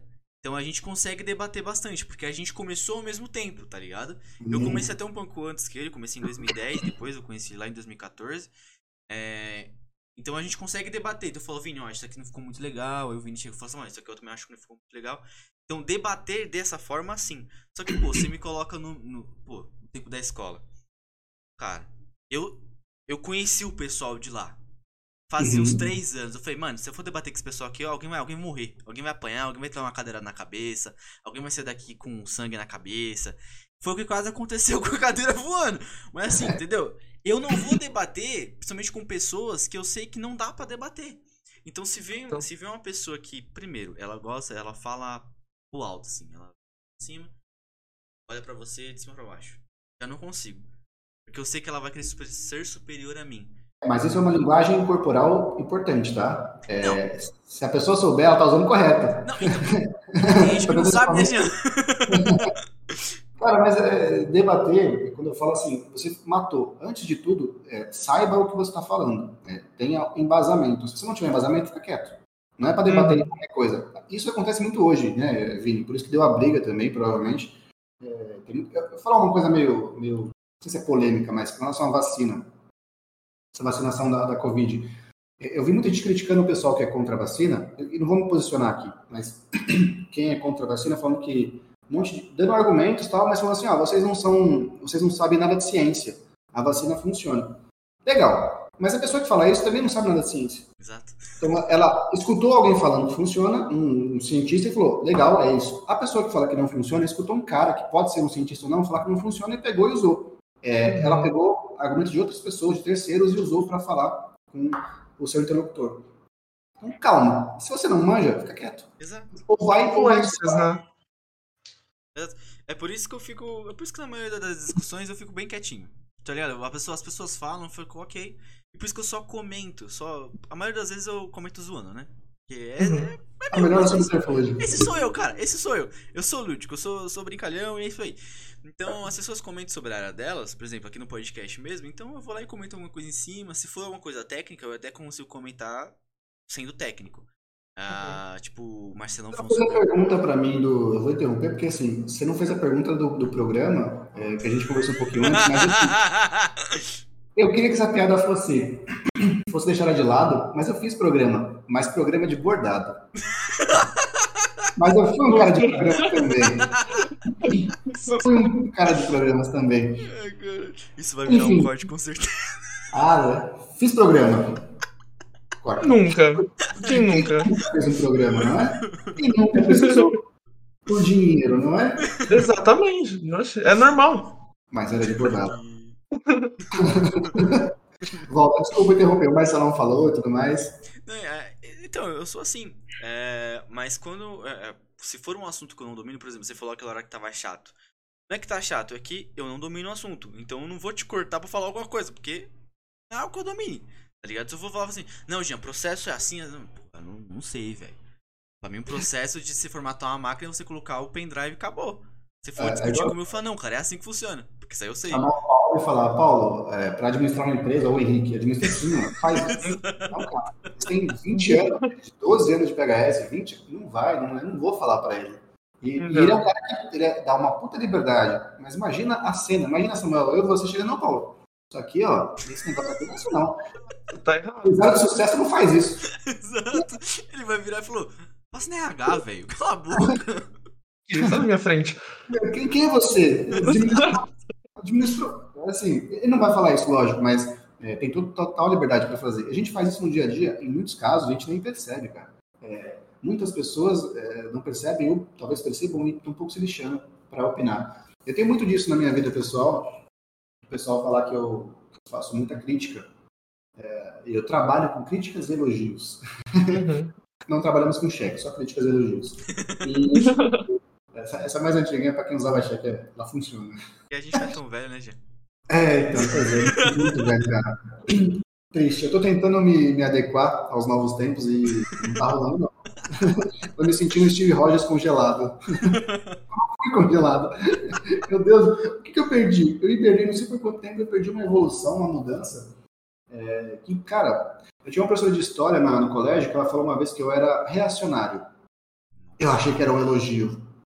Falei, nossa, eu sou reacionário. Eu falei, eu sou foda. Eu sou reacionário, bicho. Sou do caralho. Aí eu fui ver o que era reacionário. Falei, hum, não foi elogio. Não curti, não. O que é reacionário, Jean? A parte com, com mudanças. Eu sou uma pessoa com dificuldade em mudanças. Eu acho que eu era muito mais no colégio, né? Hoje eu, eu preciso ser mais maleável. Eu preciso ter uma, uma dinâmica mais, mais ágil para isso. Eu preciso lidar melhor com mudanças. Eu preciso ter um poder de decisão com relação a mudanças muito mais rápido. Então, eu fui obrigado a aprender a fazer isso. Eu me obriguei a aprender a fazer isso. Depois desse elogio da minha professora de, de história, eu passei a, a lidar melhor com essa situação. Só que eu tô vendo essa evolução né, do, do pessoal mais novo com relação à linguagem, gosto musical. Eu curto música antiga pra caramba, música nova pra mim é muito difícil curtir. É um negócio que pra mim parece tudo muito parecido, é tudo muito igual. Então é, é muito preconceituoso da minha parte, eu reconheço, eu tenho meus preconceitos e tudo mais. É, então é difícil lidar com essas mudanças assim, essa parte né, da juventude. Então eu costumo falar que eu tô bem velho, tô quase indo varrer calçada de manhã. Então, tá, tá triste, a vida tá. Enfim. É, ó, essa- Você falou, ô, Jean, em relação à linguagem, né, de ultimamente que jovens, jovens estão utilizando. É, como você acha que isso influencia na qualidade no atendimento, por exemplo, do cliente? Você acha que isso pode fazer com que o cliente se desinteresse daquele atendimento? Ou pode ser que é, aquele funcionário faça com que a empresa passe um tipo de visão ruim da empresa também? Ou não, depende. é, essa linguagem nova, essa linguagem mais jovem e tal, é, que é mais informal, ela tem o seu charme e ela conquista muita gente. Mas tem um pessoal mais antigo, então provavelmente você- o Samuel talvez tenha propriedade para falar, quando ele atende clientes mais antigos, mais velhos, mais velhos do que eu, né, na casa dos 40, 50, 60, a linguagem não pode ser essa nova. Isso atrapalha, confunde esse pessoal. E eu me incluo nesse pessoal, tá? Estou incluso nele. Então, eu acredito que em poucos anos vai dominar essa linguagem mais nova, mais informal, tudo mais, vai acabar dominando. Não é ruim nem boa, não é isso que eu estou julgando aqui. Ela só é diferente do que o pessoal estava acostumado até então, né? do que o mainstream estava acostumado. Agora vai, vai melhorar. E eu gosto, cara. Tem muita coisa que eu, que eu tento conversar. Eu converso, eu brinco muito com o Samuel e às vezes ele me responde com algumas coisas que eu falo, cara, que é isso aí que ele falou? Não entendi. Eu procuro muito, eu pesquiso o Google, cara. Eu vou ver essas expressões no Google para entender o contexto da, do que as pessoas estão falando agora. Eu gosto dessa comunicação, eu gosto de me comunicar e entender. É, e aí, voltando para a parte de, de, cliente, qualidade, então, assim, se o, se o pessoal entender que tem diferença do pessoal mais velho e pessoal mais novo, não tem problema nenhum. Usa com quem você acha que pode usar essa linguagem. E vai para cima. Excelência. Ah. É... Vai perguntar, Vini? Não, eu sei do nada. Brisou. É que abriu a porta aqui. Eu ia perguntar se tá sem orelhinhas, tá, Vini? Ah, tô sem orelha, peraí. Ah, agora sim, porque eu acho importante, né? Eu estou aqui para conversar com orelhinhas. Exato. Aqui é um, um charme do, do nosso canal agora. Orelhinhas de rapaz. Cara, um, é, realmente, conversa, quando você vai conversar com alguém mais velho, somente em atendimento, Uhum. você tem que tomar muito cuidado com o que você fala. Como você fala. Não é nem com. Sim. Claro, com o que sempre, mas como. Com certeza. Porque se você, se, se você mete uma gíria. E eu não vou lembrar agora as gírias que eu falo em atendimento, porque é basicamente como eu falo com todo mundo. Né? Mas com o pessoal mais velho, você tem que ser um pouco mais culto. Você tem que falar um pouco mais pausado, um pouco mais calmo, um pouco. Entendeu? Sim. mais com paciência, porque, pô, bicho, eu atendi gente de 90 anos. ligado? Uhum. Tem que falar gritando no telefone. O cara não escuta. É, não só por, pelas limitações físicas, mas é uma outra educação de um outro tempo, com outra, outras formas de, de colocar coisas, né? Tem coisas que antes eram, eram como se fossem ordens, que hoje você fala e não tem essa, esse significado de ordem. Tem coisas que eram xingamento antes, hoje não. Hoje é um, quase um olá. Você fala, oi, aí, cuzão. É um oi. Antigamente, falar isso, essa palavra já é só forte para quem é mais velho. Nossa, falou um palavrão. É, como assim a gente está lidando com parte profissional e cliente? É importantíssimo você entender aonde colocar as suas gírias e aonde não colocar. É, Adeque-se adeque à situação que você está. Mude a linguagem de acordo com o seu interlocutor. Porque o nosso interesse como empresa é que ele se sinta, como a gente falou das entrevistas, né, mas para o cliente é mais importante sentir a vontade. Tem que sentir a vontade, tem que se sentir encorajado a relatar o seu problema. É, não adianta você chegar também todo formal com o cara. Eu chegar formal, eu não sei atender como você, eu não tenho a habilidade que você tem, Samuel, de atender uma pessoa mais nova, porque eu vou parecer chato, eu vou parecer, cara, o que, que ele falou? Que por obsequio? Por obsequio? O que, que é isso? Sabe, umas coisas assim? Joia. chinês. É. Joia é mais antigo do que eu, mas tudo bem, vou, vou aceitar. Mas assim, se eu falar, ele começa a perder o foco no que ele queria e prestar atenção em outras coisas que não vão resolver o problema. Então, eu entendo e eu é, respeito que tem essa evolução. É, pessoalmente, eu tenho algumas, eu tenho algumas opiniões contrárias a essa parte. Para mim, eu acho muita involução de alguns casos. Eu acho que tem algumas coisas que a gente não deveria ter perdido é, na, na formalidade. Eu Mas ok, eu estou numa sociedade, eu preciso conviver com as mudanças, eu preciso me adequar. A minha professora de história estava certa, que eu preciso mudar. É trauma, pode né? ser reacionário. Não pode ser reacionária, é o que a gente vê muito agora. É, então, assim, Vini, eu, eu acho que desde que ser usado com parcimônia, palavra que eu Nossa, gosto muito para bebidas, mas vou usar para relações, Tô falando que é velho. Pois é, tá vendo? Aí aí chama a atenção a pessoa fala, não, esse cara não, esse cara não sabe nada. Mas funciona, bem, funciona. Desde que saibam onde colocar essa, essa linguagem, funciona muito bem. Eu me divirto muito. Eu vi alguns aplicativos, eu fui. Eu entrei esses tempos no Rave. Você nem se fala assim, se é Rave, Rave. É um aplicativo que tem muita gente muito, muito, muito jovem. E. Olha só. acho eu tô velho também. É, Também. é um para compartilhar. Você assistir algum vídeo no YouTube, você cria uma sala e compartilha o vídeo e você pode Ah, conversar com tá. as pessoas. Hum. Tipo Watch Party, coisas assim. E conversando lá, respondendo perguntas, as pessoas falam: Nossa, que idade você tem? Eu falei: Como assim que idade eu tenho? Porque você escreve muito estranho. Por que eu escrevo muito estranho? né? Que eu escrevo errado, é isso? Não, eu escrevo muito estranho, com a linguagem mais antiguinha. Eu, fiquei incomodado com isso, cara. Eu falei, não, não possível. Mas eu entendo, eu tenho um sobrinho de 17 anos de idade que também, a linguagem que ele conversa, eu olho, eu fico. Eu entendo alguns memes. Memes eu entendo legal. Falem meme pra mim que a gente vai pra frente, assim. Mas de resto, cara.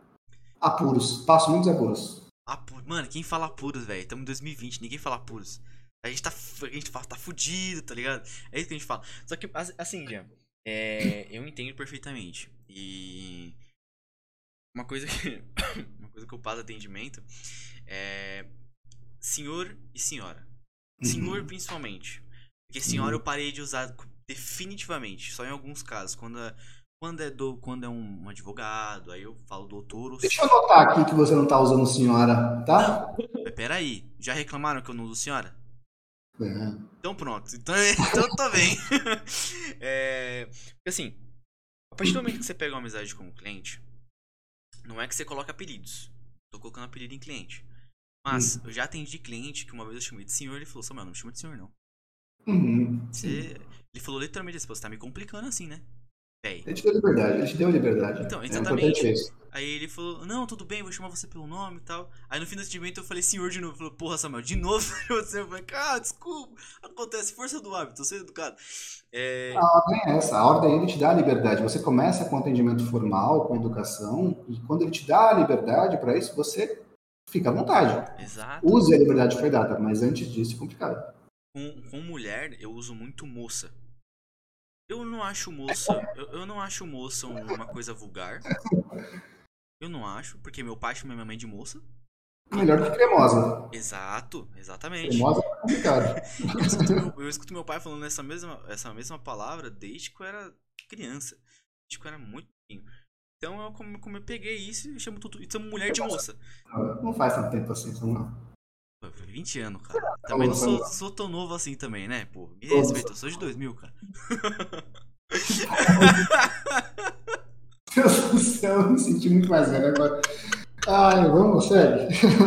Sério. Então, assim, é, então eu já atendi, já atendi é, mulher principalmente, eu chamo todo mundo de moça. E Uhum. teve uma vez que eu chamei uma menina, uma, ela, ela- eu acho que tinha minha idade, provavelmente. Eu falei, não, moça, tudo bem e tal, obrigado, tchau, até mais. Ela falou, obrigado eu, moço. Eu falei, "Uau, é muito estranho. Mas também ficaria mais estranho se fosse senhor. Se fosse senhor pra você, ficaria Senhor. estranho. Não, já, já me chamaram de senhor também. Eu falei, pô, aí, eu, aí eu falei, pô, senhor não, aí você, aí você tá me complicando também. Vocês um dia vão chegar nessa hora. Alguém falar senhor pra você, uma pessoa mais nova falar senhor. Vocês vão chegar nessa hora. É horrível. Ah, eu, É, eu vou gostar. Ah, Falar o eu acho que eu aceitaria, porque assim, a gente sempre, tipo, pelo menos no meu caso, vou falar por tá? desde pequeno, a minha educação foi chamar pessoas mais velhas, realmente, senhora e senhora, mas não porque eles são velhos, mas sim por Respeito. respeito. Só que as pessoas parece que não conseguem entender que é tipo respeito. Eu não tô falando o velho, velha, faz o Exato, seguinte. exato. O Não, nome de não. tratamento. O nome. Exato, ó, claro, eu não vou. Pô, eu poderia chamar você de senhor, já. Né? Porque você é mais velho Não que eu. pode não, senão eu bato em você. Mas, vamos lá. Não, mas, Mentira, bato nada. assim, por educação poderia. Mas, cara, Ah. pô, você trabalha comigo todo dia, não sei o quê. E, assim, pra mim, pra mim, pra mim tirar senhor do meu diálogo, pra, porque a pessoa, realmente, como o Vini falou, tem pessoas que se incomodam. Sim, Eu sim. começo a usar muito tu. Então, tu. O tu só pode ser usado se você souber conjugar o resto do verbo. né? Não sei O- conjugar, mas frase. caguei também, eu Então, uso tu. usa. então, pelo amor de Deus, não, não, não, não. Tu podes. Não. É... não, mas então, eu uso tu por quê? Aí eu vou explicar o porquê. Eu tenho. Eu Ah. conheço pessoas há muito tempo do sul. E no sul, eles falam muito. Tu, mas eles falam o verbo correto depois. Não, não, o pessoal. É. Não, não. O pessoal Eles que eu conheço. Não, o pessoal que eu conheço é, não, fa... não conjuga. Eles não Não é conjugam, eles possível. falam tu. Não, Deus. Samuel, tu. Não, velho. tu tá certo, mas é o tu e depois a conjugação, depende do verbo. Tu sabes, tu Não. podes. Eu Tu sei, queres? eu sei, meu bom, mas, mas não. O pessoal, o pessoal que eu conheço do Sul não conjuga essa merda. Eu sei que é certo conjugar, só que eles não conjugam. E eu peguei isso deles. E por eu pegar tanto isso deles e falar, porra, se eu não posso chamar um, um cara de senhor ou senhora, porque talvez ele não goste, vou jogar o tu. Tudo bem, Hum. errado não conjugar. Você quer me matar por causa disso? Talvez você queira me matar por causa disso. Mas assim, eu falo tu, ninguém reclama. Ninguém fala, não, eu- você tá, você tá me inferiorizando aqui que eu não sou velho, tá ligado? Ninguém reclama, fala, ah, você me chamou de moça, mas eu não te conheço, então fala tu. É, eu, eu sou a favor de, de sinceridade em muitas coisas. Então, se o cara não gostar, eu acho que ele tem liberdade de falar. Ao meu ver, as pessoas tinham que ter liberdade de falar esse tipo de coisa. Poxa, não gostei da forma que você me tratou. Você vai e muda. Para mim seria muito mais fácil se fosse permitido fazer isso. Apesar que hoje, se você faz uma crítica, mesmo que pequena como essa, se você faz um apontamento, as pessoas se incomodam ainda mais, né? Hum. Tá me zoando? Não, eu só não gostei da forma, então dessa forma. Ou o contrário. Samuel, pode me chamar de, de você, te tem liberdade, me chama de senhor. Pronto, aí você escolhe a forma que você vai tratar. Acho que podia ter essa, essa função, né? Gostei ou não gostei, e a gente segue daí. Mas Uhum. não tem. Cara, o, o- quando o cliente dá liberdade de falar, de, de ser você com ele, pô, é muito. É, é que a liberdade às vezes é uma merda, né? Não, assim, A gente aqui brincando, eu conheci o Vini há, há pouco tempo, né? Conheci aqui de forma virtual, mas a gente fez brincadeiras que há um tempo atrás eu não faria com as pessoas assim. Acabei de, de começar a conversar já começa a falar um monte de coisa que não sei não, fica esquisito, né? Mas tá bem mais fácil criar essa. Quando cria essa intimidade fica mais legal, né? então, a- Sim, é, sim. é aquele ponto de você ter maturidade. E a partir do momento que o cliente te dá liberdade, ele te dá abertura pra você Uhum. comentar alguma coisa, pra você poder brincar, você tem que ter a maturidade de saber até onde você pode ir. Sim, claro. Porque se você abusa daquela liberdade, você acaba fazendo caquinha. E perde essa liberdade. É. Com certeza, você acaba perdendo aquela liberdade, você acaba fazendo um caca no atendimento. Então você Uhum. tem que ter a maturidade pra saber até onde você pode ir. Sim. Porque Tem, tem muitos casos que a gente. ainda, bem que, ainda bem que nunca me aconteceu perder essa liberdade do cliente, mas, pô, até hoje, atendo cliente, isso eu falo sempre que fala, ô, oh, Samu, como. Você me chama de Samu, inclusive. Samu, Uhum. Samuca. É. Que o cara fala, pô, como que tá? E aí, como que tá a vida? Tá a faculdade, não sei o que. Tem cliente que a gente conversa. Tô no atendimento, e aquele famoso cliente que não gosta de sair do telefone, ou que gosta de trocar uma ideia, beleza, deixa eu só sua máquina, fico com o telefone com ele, tô fazendo aqui o atendimento, mas tô conversando com a pessoa. Eu acho que é por causa disso que eu consigo é, é, ser tão bem avaliado, vai. Porque o cliente avalia. Tem a, tem a sensação pra poder avaliar o atendimento. É, eu acho que por isso que eu consigo ser tão bem avaliado. Porque eu, eu consigo. Felizmente, é, mesmo, não, né, mesmo não sendo um cara tão extrovertido quanto eu gostaria, eu consigo trocar essa ideia com o cliente, saca? Consigo Uhum. pegar e falar, ô, Pei, como que você tá? Como que tá a família? E eu perguntei, e aí? E aí, que é aquele assunto lá que nós tava conversando aquele dia e tal? Eu peguei, voltar a conversar. Falei, nossa, meu, tô tudo bem. Pá, tem cliente que já começou a trocar ideia comigo, eu não conhecia ele. Tá ligado? O ideal de cliente é esse, né? Você cria um, um laço com ele, Uhum. conta com você e ele conta para você. Então, é, é, eu acho muito, muito válido. Também é um dos preceitos da qualidade, né, da excelência, é chegar nesse nível com o cliente. E sim, você é muito bem avaliado. A gente tem alguns analistas na PHS que eles prezam também por esse tipo de atendimento e são muito bem avaliados para isso. A gente tem uma, um geral de avaliações muito bom com o nosso atendimento. Um dos nossos cores é atender de forma que o cliente se sinta é, à vontade, se sinta é, atendido. Então, eu tenho certeza que a forma como você atende não é a mesma do que outras pessoas que são bem avaliadas, mas elas têm o mesmo tema. Não é a mesma forma, mas é o mesmo tema. Vocês conseguem deixar o cliente à vontade. E eu tenho certeza que isso funciona muito bem. E se você souber o limite como você começou na conversa, perfeito. Se você perder o limite, se você se perder, se você fizer alguma besteira, faça o seguinte: reconheça, desculpe-se. Isso para a vida, né? Olha aí um ensinamento para a vida, não? Aprender a, a pedir desculpas, a reconhecer erro. E eu sei disso por quê? Porque eu faço erros sistematicamente na vida. Então, assim, pedir desculpas é um hobby. Se eu não tivesse aprendido, tava fudido. mas é, hoje em dia eu preciso me desculpar muito porque eu erro muito. Eu tento muitas coisas e eu erro muito. Mas eu não erro com maldade, eu erro porque eu tenho certeza de que é uma coisa boa. É, e aí, voltando para o assunto, fugir um pouquinho, mas é, com o cliente, se você passar do limite, desculpe-se e tente de novo. É, aprenda a fazer isso, né? Seja resiliente. Com certeza. O ato de pedir desculpa é maravilhoso. Ainda mais quando você faz a cagada. Reconhecer é difícil, né, cara? Quando a gente conhece erro, é... Essa... a gente teve isso agora no, no, no Brasil, das eleições, a gente teve alguns discursos de arrependido, não arrependido, erro, não sei o que lá, não sei o que lá. E eu acho que é mais difícil para as pessoas reconhecerem seus erros que, que tiveram do que de mudar de lado. eu acho que tá... reconhecer, falar, não, eu fiz um negócio errado, me... não, não, não, não, não, não, não, acha qualquer tipo de desculpa. Sei lá, cara, acho isso estranho, muito estranho. Uhum. É o ponto das pessoas acreditarem só em uma coisa e não ter uma, um campo de visão mais amplo do que realmente pode ser o certo ou errado, sabe? Eu e aí, uma... mesmo você mostrando, né, tipo, o caminho para elas, ó, essa daqui é a minha opinião, isso aqui daqui que tá acontecendo, tá? Eu tô jogando assuntos, né, amplos aqui. Você mostra o caminho pra pessoa, só que ela tá tão cega pelo que ela acredita ou que para ela é o correto, Uhum. que não enxerga realmente o que, que realmente está acontecendo. Isso é triste, bem triste, né? Mas Eu vi uma frase hoje que falava: é, é mais fácil você enganar alguém do que convencer de que ela está sendo enganada. Aí dá para ver, assim, você usa essa frase para muitas coisas que estão acontecendo hoje né, no nosso país, muitos outros assuntos assim. E eu acho incrível. Que foda. Qual que é a solução para isso? Eu vou passar para vocês. Puta, não tem. Que merda, cara. Não tem solução para isso. Como é que a gente faz? Não sei. Eu vou ficar. A gente vai ficar. Pode conversar várias situações que aconteceram e que vão acontecer. Eu não sei, cara. Não, não sei onde vai. Para onde vai. Onde vai dar isso daí? Onde vai parar? Mas, mano, a... brasileiro em um todo, eu acho que isso serve pra todas as áreas da vida. É, A gente tem que aprender a ouvir também. Porque a gente gosta muito de falar. Isso, isso é padrão. Sim. É, Você tem que aprender a ouvir também.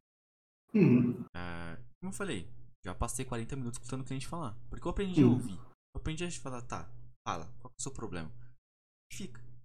É, isso- Desabafa. claro, eu, eu- É, desabafa. Ba- É basicamente isso. É, que nem o que falou no primeiro, no, primeiro, no primeiro episódio. Ele falou, pô, às vezes o cliente tá puto com 300 coisas da vida dele e vai jogar tudo pra você. Hum. Normal, acontece, já me aconteceu também. É, então, deixa ele desabafar. E eu não tô falando só de cliente, eu acho que em todos, em todos os assuntos da sua vida. Você faz alguma caca? Eu vi. E depois, Uhum. se você tiver algum ponto que seja é, correto, você aponta. Se você acha que é correto, já não aponta, que você tá achando só. Sim. E muda o que você está pensando se você acha que a pessoa está certa. Aprende a reconhecer também quando alguém sabe mais do que você, o argumento dela é melhor, é mais fundamentado. É difícil demais você abrir mão de alguma coisa que você acredita, como o Vini bem comentou. É é um exercício diário. Você fala, puxa vida, eu tô, acho que isso aqui que eu falei, que eu fiz, o que eu tô pensando não tá. O que o Vini falou faz mais sentido. Puta, Vini, legal, cara. Vou agora seguir por essa linha aí. É difícil demais acontecer. Vocês são positivistas? Vocês são pessoas que têm otimismo na, na veia? eu era. Definitivamente. Era? O Vini É, era só- bem positivo, o Vini era bem positivo. Não é mais não. Me converti. Conheço ele. Gratiluz? Hashtag gratiluz? Hashtag gratidão? Essas coisas assim? Não, não, não chegava nesse nível, não. Ah, não, ok. Não, Eu era, eu era a pessoa que, mesmo eu vendo assim, mano, tá uma merda, não vai dar certo. Eu, nossa, no fundo do meu coração, vai dar certo. Você consegue. Vai ser. Você é foda, só vai. Bem assim mesmo. Agora de- só olha assim. Ódio dele.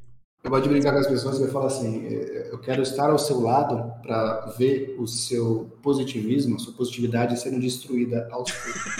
Porque quando o tempo vai passando, você vai vendo, vivenciando coisas que vão destruindo. E eu brinco, tá? Não é que eu tenho prazer em ver isso. Mas eu gosto de, de falar e as pessoas ficam, o quê? Assustadas assim, não, você é muito. Você é muito pessimista e tudo mais. Você sabe do copo meio cheio, meio vazio? Que porra de copo, caralho, é quatro? De água, merda de comparativo que é esse? É um copo com água, que meio cheio, meio vazio. Depende de quem vai tomar. Se tiver com sede, tá cheio. Se tiver com, se não tiver com sede, tá vazio, sei lá. Coisa assim. Se tiver, tiver com vocês, nem toma, porra. Mas Não um interessa o copo. Foda-se o copo. A sua moto aí, de boa. É. Cara, assim, eu, eu, eu, eu ser positivo, eu sou bem. eu- mas eu também não sou pessimista. Eu também não sou, pô, errado, velho. Fico, tá bom. Posso fazer isso pra dar certo, mas talvez dê errado nesse ponto. Mas isso pode dar certo. Aí eu vejo outra coisa, eu falo, aí entra naquela parte que a gente falou no começo, planejamento. Você se planeja Uhum. pra não fazer cagada, né? Pra não dar Uhum. cagada, na verdade. É, e nos meus planejamentos eu fico, mano, se eu fizer isso aqui, pode ser que dê errado. Mas, se eu fizer isso aqui e der errado, talvez o retorno disso aqui, mesmo dando errado, se eu acrescentar isso, talvez dê certo. Uhum. Então, é, eu acho que. Dizer. Não é o certo, mas no, no meu ponto de vista, seria legal você olhar os dois lados. Uhum. Aquele lado pessimista e aquele lado otimista. pra você ter também aquele já. aquele respaldo. É... Hoje, hoje tá difícil, hoje eu esqueci as palavras tudo. Virar realista. Se você faz da forma que você está falando, Isso. você vira um realista. Isso, exatamente. Você vai conseguir prever ou tentar prever e se adequar a qualquer situação que aconteça depois. É claro que tem situações que você não tem controle, mas desde que você tenha um norte do que fazer quando não dá o que você queria, segue, cara. Você vai, você vai ter algum resultado. E às vezes, como você bem falou, às vezes as coisas que você planejou não deu certo, mas você se, se preparou para dar errado também, e aí a solução é melhor do que a ideia original. Pronto. É como você falou. Você precisa de um. Você tem seu carro, você vai sair da empresa pra estar na sua casa. Você tem que se preparar pra isso. Por isso você deixa o step no, no seu carro. Vai que seu Você tem seguro de carro, por isso que você tem um seguro de carro, um seguro da casa para incêndio. Você não tá falando que vai ter, mas se tiver, o cara tá preparado. Uhum. Tem Gente, ah, você é pessimista. Não, cara, eu não, não, eu não quero que dê errado. Pessimista é o cara que quer que dê errado. Eu não quero que dê errado. Eu quero que dê certo. Mas se der errado, eu tá preparado. Isso eu acho que pode ser, com certeza, pode ser usado até para atendimento. Tem muita coisa que a gente, como técnico, faz. A gente faz, cara, isso aqui provavelmente não vai dar certo. Mas se eu fizer, pelo menos já tá feito. Pelo menos Uhum. eu tirei uma opção. Né? Você eliminou uma possibilidades. a gente tem um checklist pra fazer. E tem Uhum. coisa que a gente, como técnico, a gente tem muita experiência já fazendo 300 mil vezes aquela mesma coisa. Você fala, mano, isso aqui não vai dar certo. Mas eu vou fazer. Vai que resolve. Uhum. Sim. Às vezes piora a situação. Acontece. Acontece, é um risco, mas é um risco calculado. Você pode eliminar uma possibilidade de resolver, não é aquela, ou você pode causar um problema maior, mas você vai ter uma informação a mais. O, eu não sei se vocês são fãs de seriado o House, vocês conheceram esse seriado? Conhecem? São fãs? Já nem ouvi falar, mas nunca assisti. Tá. É, eles são, são lições de vida. uma, uma delas tem a ver com isso. Que se você faz, né, faz uma ação que provoca alguma piora, no, no mínimo você tem mais informações sobre aquilo. Você consegue, então, resolver de uma outra maneira porque você consegue mais informações. Então, é mais ou menos ali que você está falando agora. Exato. Senhor técnico experiente, que tem, Não. nasceu em 2000 e é um senhor Não, técnico peraí, muito peraí, peraí. Vamos É, lá agora. aí. Se É, você é- atende um, um chamado de máquina lenta uma vez por dia, você passa a ser experiente. Que eu já faço isso há dois anos e meio. Uhum. Samuel, você é um cara muito habilidoso. Obrigado. Você tem uma habilidade incrível. É, uma das coisas, e aí puxando um pouco a sardinha da THS, eu admiro o, o, o grau de habilidade das pessoas que trabalham aqui. É, como vocês já conversaram com o Marcelão, é um cara que eu admiro muito, um cara que estuda, mas que tem um conhecimento técnico gigantesco. Então ele tem uma qualidade, uma qualidade pessoal, ele é muito educado, ele é muito paciente, ele é tecnicamente muito bom. O Paulo, o Paulo é, ele come programação, ele é muito foda de programação e eu acho ele um, um cara, um, um executivo de vendas muito bom. Ele é um cara que vende muito bem, ele fala muito bem. É, o Henrique é outro que também, quando tá para resolver as coisas de, de projetos, é um cara que consegue mastigar. Não tem problema que ele não resolva, ele vai atrás. São caras que são extremamente habilidosos no que fazem. E os demais, né? O próprio Guilherme também, que é um puta de um cara técnico também com muita coisa. É, eu acho, eu estou nominando poucas, mas é, entendo que de modo geral eu sou muito feliz em ver isso na PHS. Então, assim, meu papel, meu trabalho, é, ele fica muito mais fácil, porque eu tenho só que, que tentar ajustar é, essa habilidade toda, mas canalizar na, na parte certa. Então, atenda dessa forma, é, ou então opere por esse sistema aqui que tem essas coisas mais fáceis. É muito mais fácil do que se eu tivesse num ambiente que as pessoas são, eu vou usar o português bem correto, umas retardadas, sabe? São pessoas lerdas, são pessoas que têm dificuldade. Cara, esse ambiente, eu já trabalhei em ambientes que, não vou dizer que as pessoas eram retardadas, mas eram muito difíceis de, de, de aprender, de lidar. Eu trabalhei em ambientes que as pessoas tinham, elas eram resistentes a, a aprender, elas ficavam, ah, ah, ah, porra, cara, puta que você trabalha com isso o dia inteiro, tu não vai querer saber fazer aquilo com excelência? Então, assim, aqui eu vejo que a parte técnica tá ok, ah, e aqui o pessoal vai atrás de, de aprender ainda mais. Na parte de processos, os caras são receptivos, então assim, fica muito mais fácil.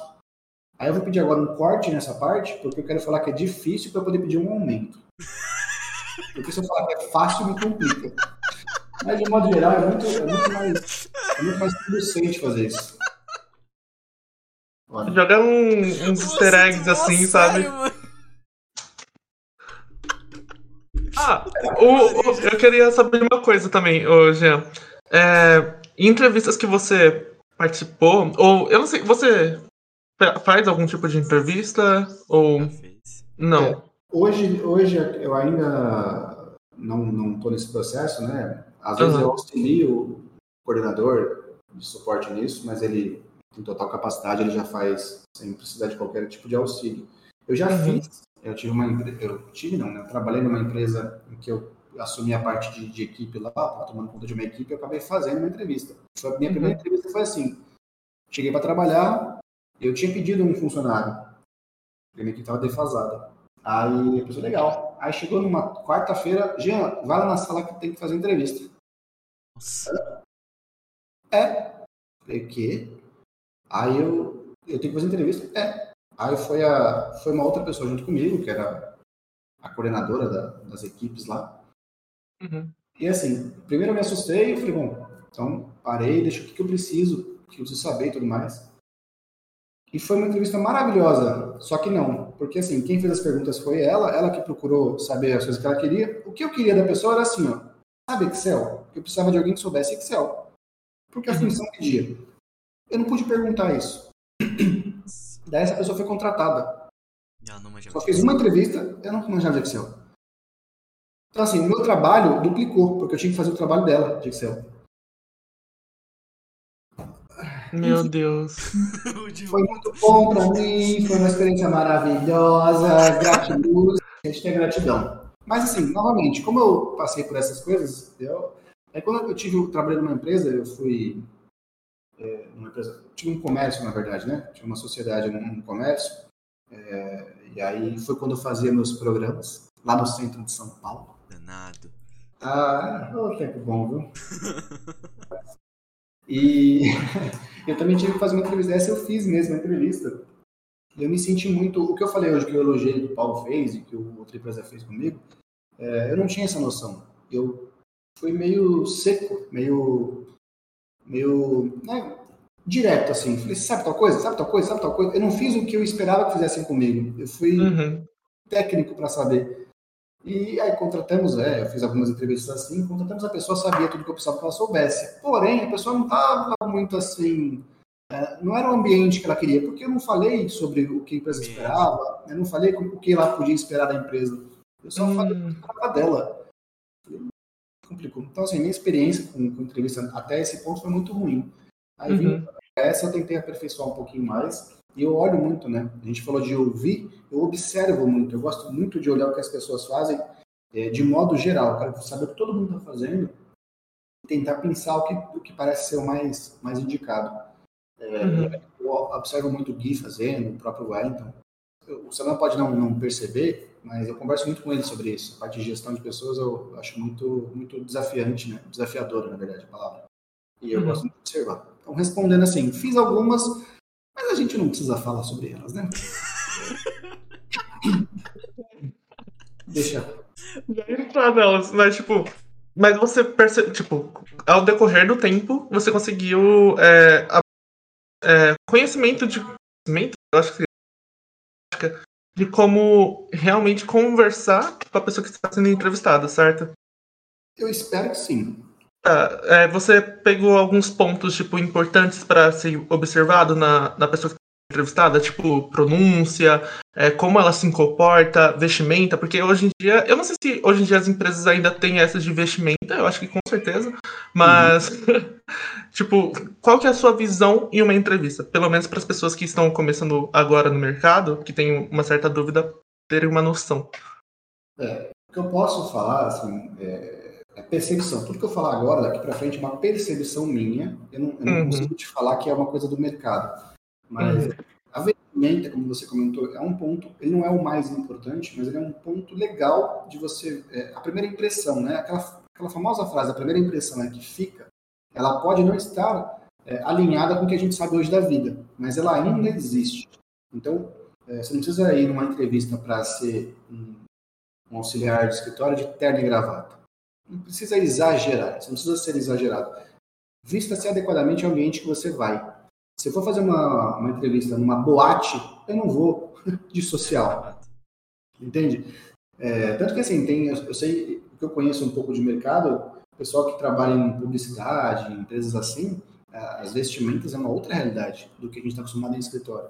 Então, assim, o ambiente que você vai, ele pede o quê? Um pouco mais formal ou não? Então, vá de acordo com o ambiente, é sempre mais seguro ir por esse caminho. É, é o que eu falei para você, do, do português, a mim incomoda um pouco, então tome cuidado com muitas gírias, a mim incomoda, então eu acho que ainda existe isso no mercado também. É, e só, são essas duas partes que mais me preocupam. O restante, ao meu ver, quanto mais sincera a pessoa for, quanto mais interesse ela tiver na empresa, melhor. Então, eu lembro que eu tinha as regras para seguir quando eu comecei a fazer entrevistas. Eu fiz um curso de um curso de aprendizagem e melhoramento profissional. Em outras palavras, era um curso para virar office boy. E aí, e tudo bem, era um curso que ensinava você a se comportar numa entrevista, mas ensinava aquelas regras mais antigas. Senta certinho, postura, você cabeça levantada, fale para fora, dava regras assim e algumas outras coisas. É, então, quando eu comecei, quando eu comecei a fazer, ah, não podia ter tatuagem. Isso me incomodava pra cá. Que foda-se que eu tenho tatuagem. Foda-se. Isso não interfere em nada. Porém, eu entendo que tem pessoas que têm medo que os seus clientes se sintam, sei lá, incomodados com isso. É, como se isso fosse alguma coisa que incomodasse, né? Meu Deus do céu. Enfim. É, mas ok. Então tinha toda uma, uma série de regras para seguir e que não me incomodava muito, porque, como eu falei no começo da conversa, é, eu não podia ser eu mesmo, eu tinha que ser aquilo que a empresa esperava que eu fosse. E aí, quando você faz isso, quando você não é você mesmo e entra na empresa, você não vai manter aquilo por muito tempo. Você vai começar a demonstrar o seu jeito. E aí vai rolar um, uma separação ali de ideias, né? Falar, opa, essa pessoa não é quem eu esperava que ela fosse. Claro, você criou uma expectativa que você não devia criar. Tem que ir lá para conhecer a pessoa, não criar uma expectativa sobre ela. Exatamente. E da mesma forma, você, você eu, eu, procurava saber sobre a empresa, ler o site da empresa, no tempo que site era uma coisa muito mais, né, é, incrível, assim. Né? Agora todo mundo tem site, mas antes era, nossa, empresa tem site, empresa tem site. Porque faz tempo e porque eu sou velho e, e segue o jogo. Uhum. E, e aí, quando eu lia sobre a empresa, eu lia sobre notícias que a empresa é, que aconteceram né, no jornal sobre essa empresa, porque a empresa é grande. Eu fui em algumas empresas que tinham esse, esse naipe aí, né? É, então, assim, esse interesse eu acho que deveria continuar valendo. As pessoas que vão, não só para conseguir uma vaga, conseguir um salário, mas você gosta daquela empresa, você gosta do que ela do que ela propaga, não gosta da empresa, você não sabe o que ela faz direito, né, internamente, mas o que ela propaga te chama atenção, que ela é, diz ser alguma coisa que você acha que vale a pena, então saiba mais sobre a empresa. Ao meu ver, se for colocar regras, seria mais ou menos essas. Não, não tem muita coisa assim, não. Meio que, vocês podem me falar até melhor, acho que mudou a forma como, como as entrevistas são feitas, né? É, como a gente conversou agora no começo, não mudou. Não. Então, é, eu posso, eu posso falar isso, porque entrevista. Ah, e a mulher não. Detalhes, senão mas, enfim, a pessoa seguiu o script, eu uhum. segui o script, respondi umas perguntas, e quando eu vi as perguntas eu falei, eu já vi isso aqui em algum lugar? Uhum. Por quê? Ela, essa pessoa, ela chegou em um professor do Senai, pediu algumas perguntas do Senai, o professor pegou as perguntas, o professor não tem responsabilidade nenhuma de fazer as perguntas totalmente diferentes, porque ele é professor Senai, né? Uhum. Uh, e ele pegou as perguntas de uma prova, ele aplicou pra gente, inclusive pra minha sala, uh, no semestre anterior. No meu, meu, no meu último semestre, na verdade. Eu lembro até hoje daquela prova. Tinha 20 perguntas, eu acertei 17. Errei 3. E foram as mesmas três que eu errei na sala. uma pessoa coerente. Entendeu? É, então, assim, na hora que eu vi as perguntas, eu falei. Hum.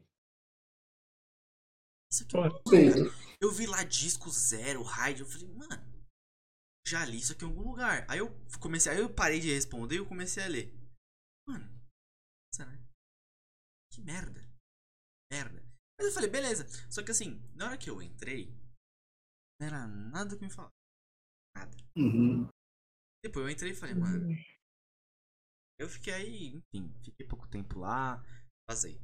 Mas, cara, pra você ter uma ideia, já, vocês me zoam que eu sou gordinho agora e tal. Cara, nunca. Naquele... Ah, nunca, né? é, naquele tempo eu tinha 70 quilos. Eu tenho. Não consigo imaginar. Exatamente, nem eu. Eu não lembro. Eu, na verdade, eu tenho uma foto desse tempo aí.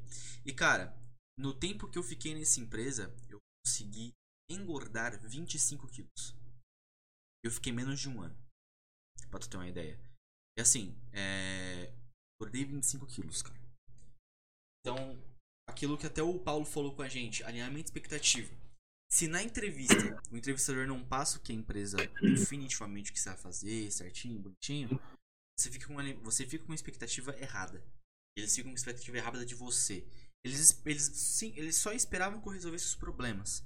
Só que eu tava com um cargo que, mano, é tipo, é pique estagiário. Meu cargo. Uhum. Só que a minha responsa é coordenador. Aqui e depois você tá aqui, ó. Isso. Exatamente. E assim, eu passei o estresse lá. Que eu, quando eu percebi que eu tinha engordado, eu tava com 95 já. E cara, eu não sou tão alto assim, né? Eu sou baixinho. Vamos falar, Eu sou se baixinho, não eu é sou baixinho. não vai. é. É, tá. Vacilão. Então, eu não sou Vamos tão corrigir. alto assim. Eu não sou tão alto assim, mas eu também não sou tão baixo. Tô quase, tô quase. Tô ali, Ah. né? Um você, sapato eu entre, chego. você, entre você e a tampinha tá aqui, ó. Suave. Vacilão. Pega. É, então, quando, quando, eu, quando eu percebi que eu bati nesse peso, eu falei, cara, a expectativa Uhum. tava errada. Tava bem errada. Foi aí que eu abri meu LinkedIn pra novas vagas. E aí que eu consegui vazar de lá. Só Uhum. que, cara, o que me passaram totalmente. Isso aconteceu em todas as entrevistas que eu passei. Menos na PHS, porque na PHS eu perguntei. Na PHS, como eu falei, o Wellington ele foi muito aberto comigo na questão de deixar eu falar também. Uhum. Então, o que você Sim. falou, as entrevistas mudaram? Não, elas não mudaram, ainda tem Não, o mesmo né? padrão. Foi o que, é o que eu sinto, tá ligado? Faz o que? Dois anos que eu não faço uma entrevista. Uhum. Mas o que eu percebi é que elas não mudaram. Elas, muitas empresas continuam seguindo o script. Eu tenho amigos que fazem entrevista, eu tenho amigos que fazem não, passam por entrevistas. Eles falam, cara, tal empresa segue o script, tal empresa segue o script. Então, eu acho que, uma, vai de empresa pra empresa. E as empresas que não mudam o script é ainda a mesma merda. Aquele mesmo script sempre. Quando não é o script, eles simplesmente pegam e passam alguma coisa pra você responder e, e é isso aí. Só, É. tá ligado? A minha, a minha experiência não foi. Tipo. Não vou falar que foi ruim, porque pra mim, como, como você mesmo já disse, não tem. As coisas ruins que acontecem te ajuda a ter mais experiências e te preparar para o futuro, basicamente. Então, assim, uma. Nossa, uma entrevista que eu tive foi a pergunta do qual animal você seria. Né? Que a maioria das entrevistas que eu, que eu fiz é a mesma pergunta. Ah, e assim, eu não vou mentir, como você disse, eu acho que se eu gosto de uma coisa, eu vou falar o que eu gosto. Não, a pessoa tem que entender o meu ponto de vista. Aí eu fui lá, falei, né, o animal que seria, blá blá. Só que assim, é- eu percebo que é sempre o mesmo padrão. Tipo, é, pelo menos é o que eu fiz, né? Sempre o mesmo padrão. E pra mim seria tão interessante, tipo, os RHs, né? As entrevistas terem uma coisa mais dinâmica ou realmente perguntasse alguma coisa que tivesse a, a, a ver com a vaga que estando, porém de uma forma não tão direta, sabe? Sim. Contornando, porém pegando o objetivo que a empresa necessita. Sim, é a famosa trocação de ideia. Você troca Exato. ideia com o cara que tá sendo entrevistado, tá ligado? Claro, Então, ninguém daqui é profissional de RH. A gente tá falando Não. de pessoas que passaram por entrevistas e ficaram abaladas com o que aconteceu. Isso aqui é tudo empirismo. É deixar bem claro que isso aqui é tudo experiências, isso não, não é nenhuma verdade absoluta. Então, tem outras realidades acontecendo, tem outras verdades sendo ditas por aí, sendo. Exato. Uma coisa que você comentou, eu entendo empresas grandes, com processos grandes, que elas precisam filtrar as pessoas de uma maneira mais rápida. Eu entendo você ir lá ter uma provinha, que você vai eliminar quem não consegue, porque é o mínimo que você espera. Tudo bem que nesse, nesse processo você perde algumas pessoas que seriam muito importantes, tá? Mas é um risco que tá lá. Agora, quando chega nas últimas fases, aí entra de novo nesse, nesse modelo frio, nesse modelo robótico. E, novamente, eu entendo que tem toda um- uma didática por trás disso, mas, assim, são três pessoas aqui que tiveram experiências ruins com relação a essa, é, essa- esse tipo de entrevista. Então, eu imagino que tem muito mais pessoas também com experiências ruins. E por que não é, mudar em função disso? Por que não buscar outras formas que, a, que o candidato se sinta mais à vontade, mais compelido? Por que não fazer isso, né? Não estou dizendo que está errado a outra forma, mas a experiência de muitas pessoas não é boa. Então, assim, Uhum. eu entendo tem é, toda a didática por trás, novamente, isso aqui não é um juízo de valor do que os profissionais fazem, eles têm os seus motivos para fazê-lo. É, agora, do lado de cá, de quem está do lado de cá, o candidato, puxa vida, sei lá, já perderam algum, algum futuro dono da empresa por causa de uma entrevista ruim por parte do entrevistado, né? do entrevistador. Já. Pô, eu estava numa empresa. Estava precisando. Diferente. Fui atrás dos caras no LinkedIn. Achei três caras. Chamei os três pra entrevista. Os caras Uhum. entrevistaram dois. O maluco assim, todo cara que eu chamei. Sei no outro dia. Nesse eu não ia fazer entrevista. Sei. A galera de alto escalão da empresa. Deixaram o cara esperando três horas. Ele foi embora.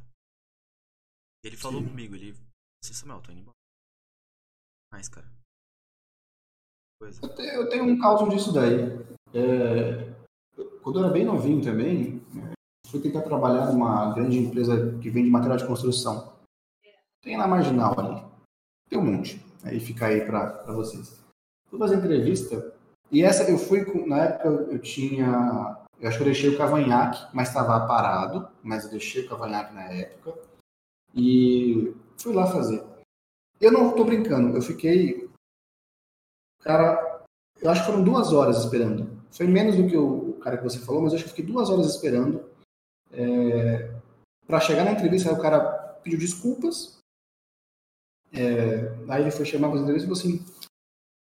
Ele olhou assim e falou: É, tô vendo que você é, tem pouca experiência com isso, né? De, de entrevista e tudo mais. Olhei e falei: Mas por quê? Falei, ah, vi que você tá com a barba, não fez a barba, que você não veio. Eu não tava de social, tava de camisa social e calça jeans. Ah, você não veio todo social? Eu olhei. O quê? Então, ele me, já me julgou antes de conversar comigo por causa da minha vestimenta e por causa do, da barba que eu não tinha tirado. Tava feita, mas não tinha tirado. Eu, eu precisava muito trabalhar, mas aquilo me deixou tão puto. Eu falei, não. Eu, eu queria pegar e ir embora na hora. Mas eu- o respeito que os meus pais me ensinaram a ter por pessoas mais velhas, eu falo, não, fica aí. Mas, assim, de mas eu ter aquilo respeito, né? Bateu grande. e para mim foi muito triste ver passar por aquilo. Assim como eu tive uma outra entrevista na época que eu que eu que eu, que eu tinha, sei lá, meus 17 também, que era para telemarketing. E entrevista para telemarketing nessa época era uma porcaria. Porque, eu sei lá o que eles esperavam nas pessoas, mas aí tinha todas as perguntas que a gente falou, chavão, né, do animal e tudo mais. E nessa que eu participei, é, a dinâmica, a dinâmica era assim, imite alguém famoso. Nossa, velho. Falei, como é que é imitar alguém? Palhaçada. Aí nessa eu tomei um pouco de coragem, digamos assim.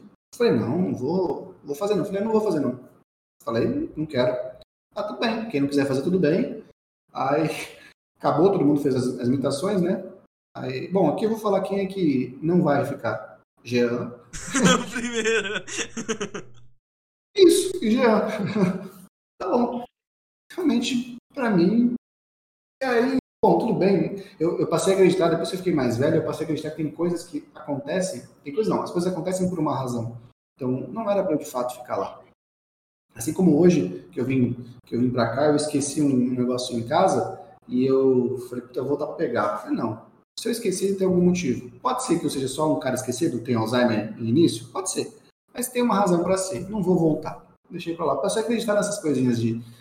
Se você. Sabe esses negócios? Não sei, sabe? O pessoal que um avião cai, a pessoa não foi porque, sei lá, o telefone tocou mais tarde. A pessoa não, não, não correu pegar o avião. Ela perdeu. E ela- o avião caiu. Sabe histórias assim? Tô exagerando um pouquinho na história, mas é, é pra mim meio sou assim. Então, tá tudo bem. Mas olha a situação que eu passei. Numa eu esperei duas horas e o cara ah, tem barba. Foda-se, não quero. O outro, é, imita alguém. Isso aí. Samuel, imita alguém aí. Vai, pra você passar aqui na entrevista, pra você ser telemarketing. Não tô- e assim, não é menosprezando a profissão. É, eu não preciso saber imitar alguém pra ser telemarketing. Só isso. Uhum, É isso. Exatamente. Você não Se precisa você imitar vai atender alguém- coisa, cara. A voz de um Silvio Santos, de um Raul Gil da vida, né? Convenhamos. Ah, explicação não que me deram- né? A explicação que me deram na, na época, depois, né, na época não, né, depois, eu sempre conto isso, foi que era para ver o grau de desenvoltura que você tinha numa situação contrária. Falei, não, não pode ser assim. Se colocou numa situação vexatória, é diferente de uma situação contrária. Estar com vergonha, ter vergonha, estar numa situação vexatória não, não compete. Eu não vou com o cliente, porque não vai por uma situação vexatória, vai ser uma situação negativa ou contrária. Aí eu preciso lidar com ele e argumentar. Ele não vai do nada falar assim, ah, não quero pagar. Oi, não sei o que lá, vou, vou fazer isso. Ah, Aonde? Vou pegar um aviãozinho de desconto pra você. Foi no Silvio Santos, por isso que eu não passei. Cara, é assim, é, voltando pro processo- processo seletivo, né? Ainda falando do processo seletivo, é, empresas grandes eu até entendo, como você falou, terem que eliminar pessoas rápido. Claro que, Uhum. como, né, como a gente bem sabe, muitas pessoas boas vão Uhum. nas eliminações rápidas, porque se você é bom em uma coisa, bem provável que você vai ser ruim em outra. Né? Ou se Uhum. você é, um, por exemplo, um bom técnico, talvez você seja mal falando com pessoas. Não, acontece. Eu também sou assim. Eu sempre fui muito ruim pra falar com as pessoas. O Vini sabe. Um introvertido eu sempre fui. Eu me soltei mais depois do terceiro ano. Aí depois do terceiro ano eu caguei. É, mas assim, a partir do momento que você tem uma quantidade de pessoas que você consegue conversar, pô, cara, não segue script, velho. Sim. Pô, se você chegou em três pessoas, você vai seguir script com três pessoas ainda? Não, vai seguir script com três pessoas, com cinco. São, é uma quantidade de pessoas pequena que dá pra você conversar. Sabe? Sim. Tem como você chegar na pessoa e falar qual que é a sua expectativa referente à empresa? Você Dá fala, pra dialogar. pra mim. Isso, cara, dialoga, mano. Dialoga. É porque o que eu sinto que falta às vezes é, é diálogo. Pô, deixa o cara falar. E uma coisa que eu aprendi com as, com as experiências de entrevista, que eu usei a entrevista na PHS, foi perguntar. Que eu Uhum. não sei se você viu, mas eu cheguei e falei. Você não viu a entrevista, cara, mas eu acho que você viu falando. Não, eu vi você falando. É, claro. É, Eu vi a entrevista, eu tava de fora, eu tava é, aqui um mês depois você entrou, né? é, eu peguei. O Wellington chegou e falou: Pô, cara, você tem alguma pergunta pra fazer? Eu terminei as perguntas. Eu falei: Ah, cara, tenho, tenho. Mas tá no celular. Eu não lembro. Uhum. Lembrei de cabeça. Eu tinha, eu tinha salvo cinco perguntas. Eu fiz três, porque já tinha respondido as outras duas lá no meio. Então o Wellington me deu abertura pra perguntar. Depois disso, depois, dessa, depois que ele me deu a abertura, já tava faz, faz uma hora e meia faz, lá no meio da entrevista. Depois das perguntas, a gente ficou uns, uns 20 minutos ainda conversando.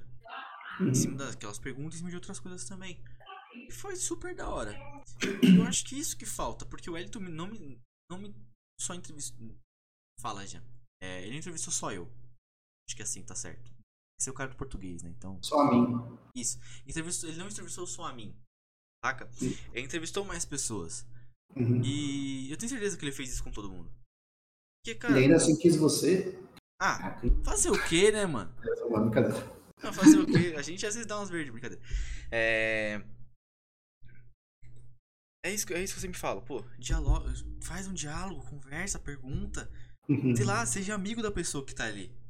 Tá ligado? Não é só porque Uhum. o cara, sei lá, tem uma tatuagem que ele não é um bom técnico. Não é só porque o cara não cortou a barba direito. Não é só porque ele deixou o cavanhaque que ele não, que ele não é um bom profissional. Uhum. Ele só Verdade. Ele gosta do, da barba daquele jeito. Por exemplo, se você chegasse aqui de cavanhaque, eu ia falar, ok, o Beijão gosta de cavanhaque. Beleza, Uhum. legal. Que bom. É, isso Vou, que bom vou julgar você por estar de cavanhaque? Não vou, cara. se você tem a porra da tatuagem do pescoço até o último dedo do pé, beleza, irmão. Me tá tratando bem? Uhum. É um bom Sim. técnico? Beleza. É uma boa pessoa? As necessidades, Beleza. tá ótimo. Ah, mas o cliente pode não gostar se tem uma tatuagem muito grande no braço. Porra, velho. Ó, o cliente não gosta, vai com uma, vai com uma manga comprida. Acabou. Uhum. Tipo, ah, é um ambiente profissional, não deveria. Eu entendo que não deveria ter esse julgamento. Pessoas de tatuagem, por exemplo.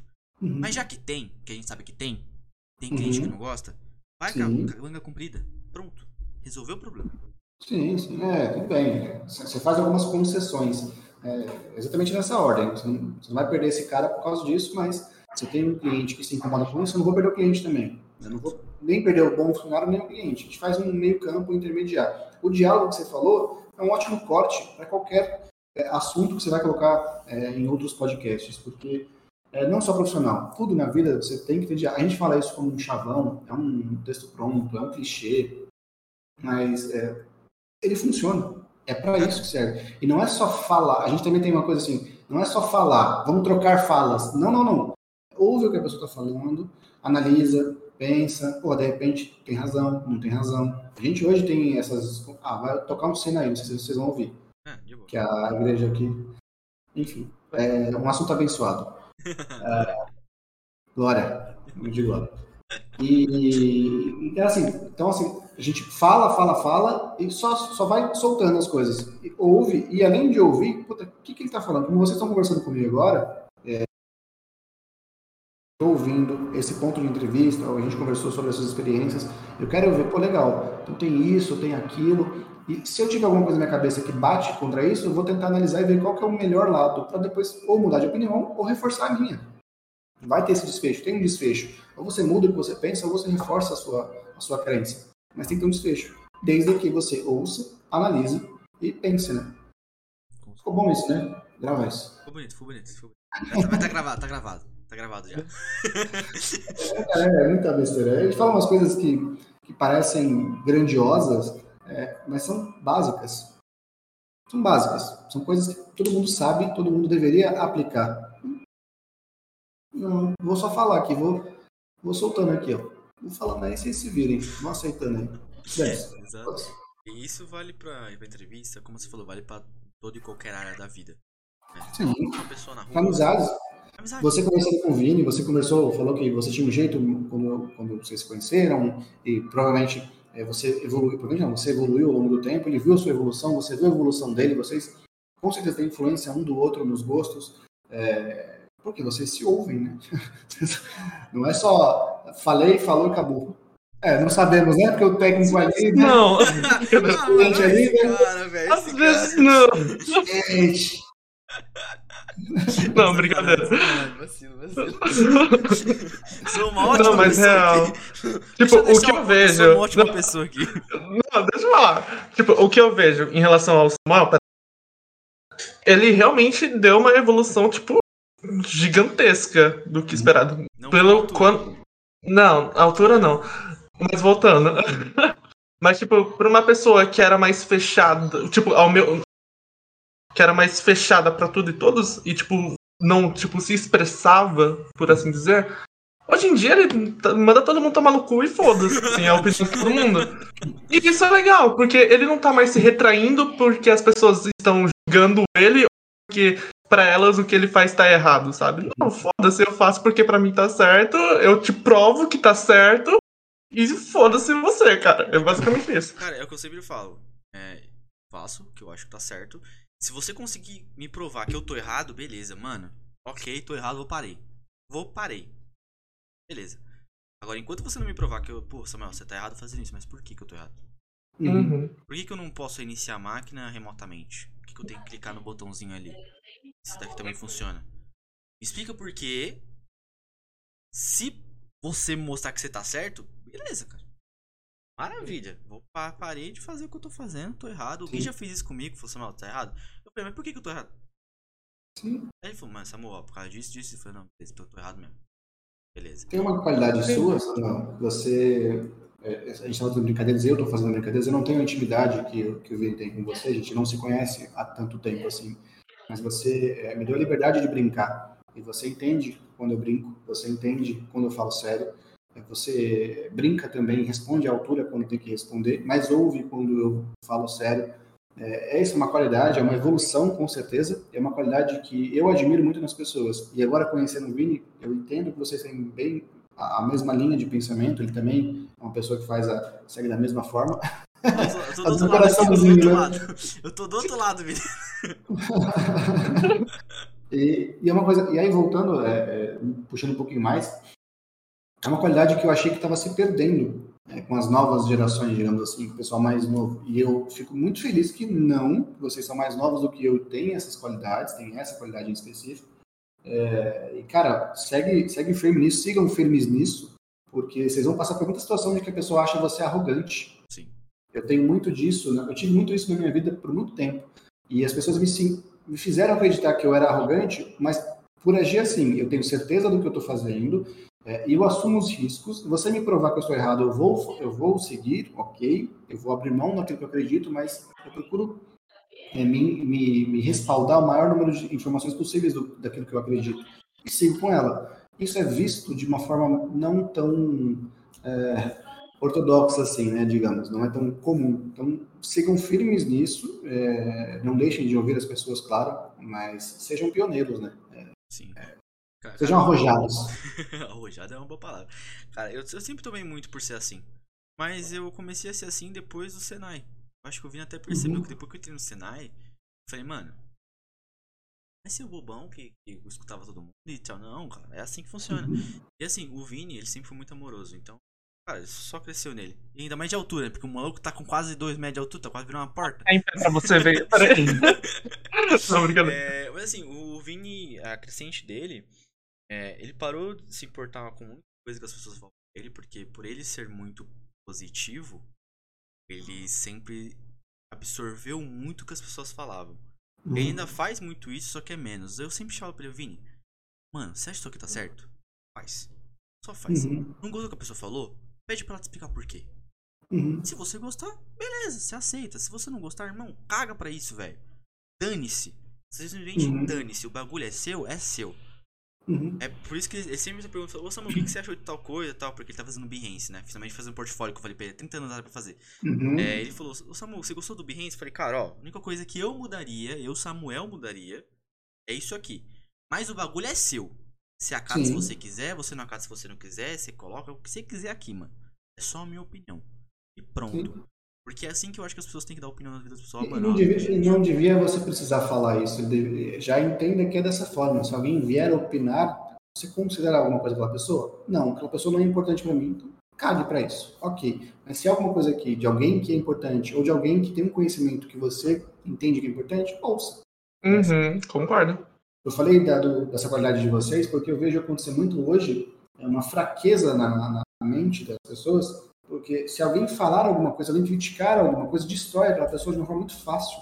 Uhum. internet, alguém comentou na sua foto, você conhece aquela pessoa? Não. Então, por que que ela falou é importante para você? Por que, por, que ela, por que ela te atingiu tanto? Ela só te atingiu porque você deixou, porque é muito frágil ah, o seu castelo, sua, sua proteção. Ou você nem tem. É, eu não consigo entender esse pensamento, mas aí é uma discussão muito longa e é uma discussão meio chata, é, mas assim, fica, que fica no vídeo, assim, fica no corte. É, fico muito feliz muito honrado de, de, de conversar com vocês que detêm esse tipo de qualidade, é muito mais fácil, flui muito melhor. É, e o Samuel é um cara que, é, falo mais dele porque é com quem eu tenho convívio, né, por causa da empresa, que ele, ele é mais tratado por elogios. Ele é um cara muito bem elogiado por cliente, por chefes e por colaboradores e por pares, e ele não está deixando subir a cabeça. É, se tem alguma crítica, ele ouve. Se tem algum erro, ele se importa. Ele é um cara, ele é um dos poucos que vem me perguntar, Jean, é, como é que tá o, o nosso nível de satisfação? Pô, teve, teve, responderam tal? Como é que tá? Como é que foi? Meu atendimento tá bom? Cara, eu acho isso incrível, você ter essa preocupação, esse zelo por um, por um assunto que é, muitos tacam foda-se, assim, não é importante. Eu, eu, admiro muito isso, e pelo que eu estou entendendo, o Vini também tem muito disso, você tem muito essa, essa coligação, só que o Vini leva vantagem porque tem orelhinhas de raposa. É, eu tenho essas vantagens. Mas eu, eu acho super. Meu, eu acho isso super incrível. Tipo, no antigo emprego, como eu era auxiliar administrativo, uh, eles basicamente me passaram só uma função pra fazer.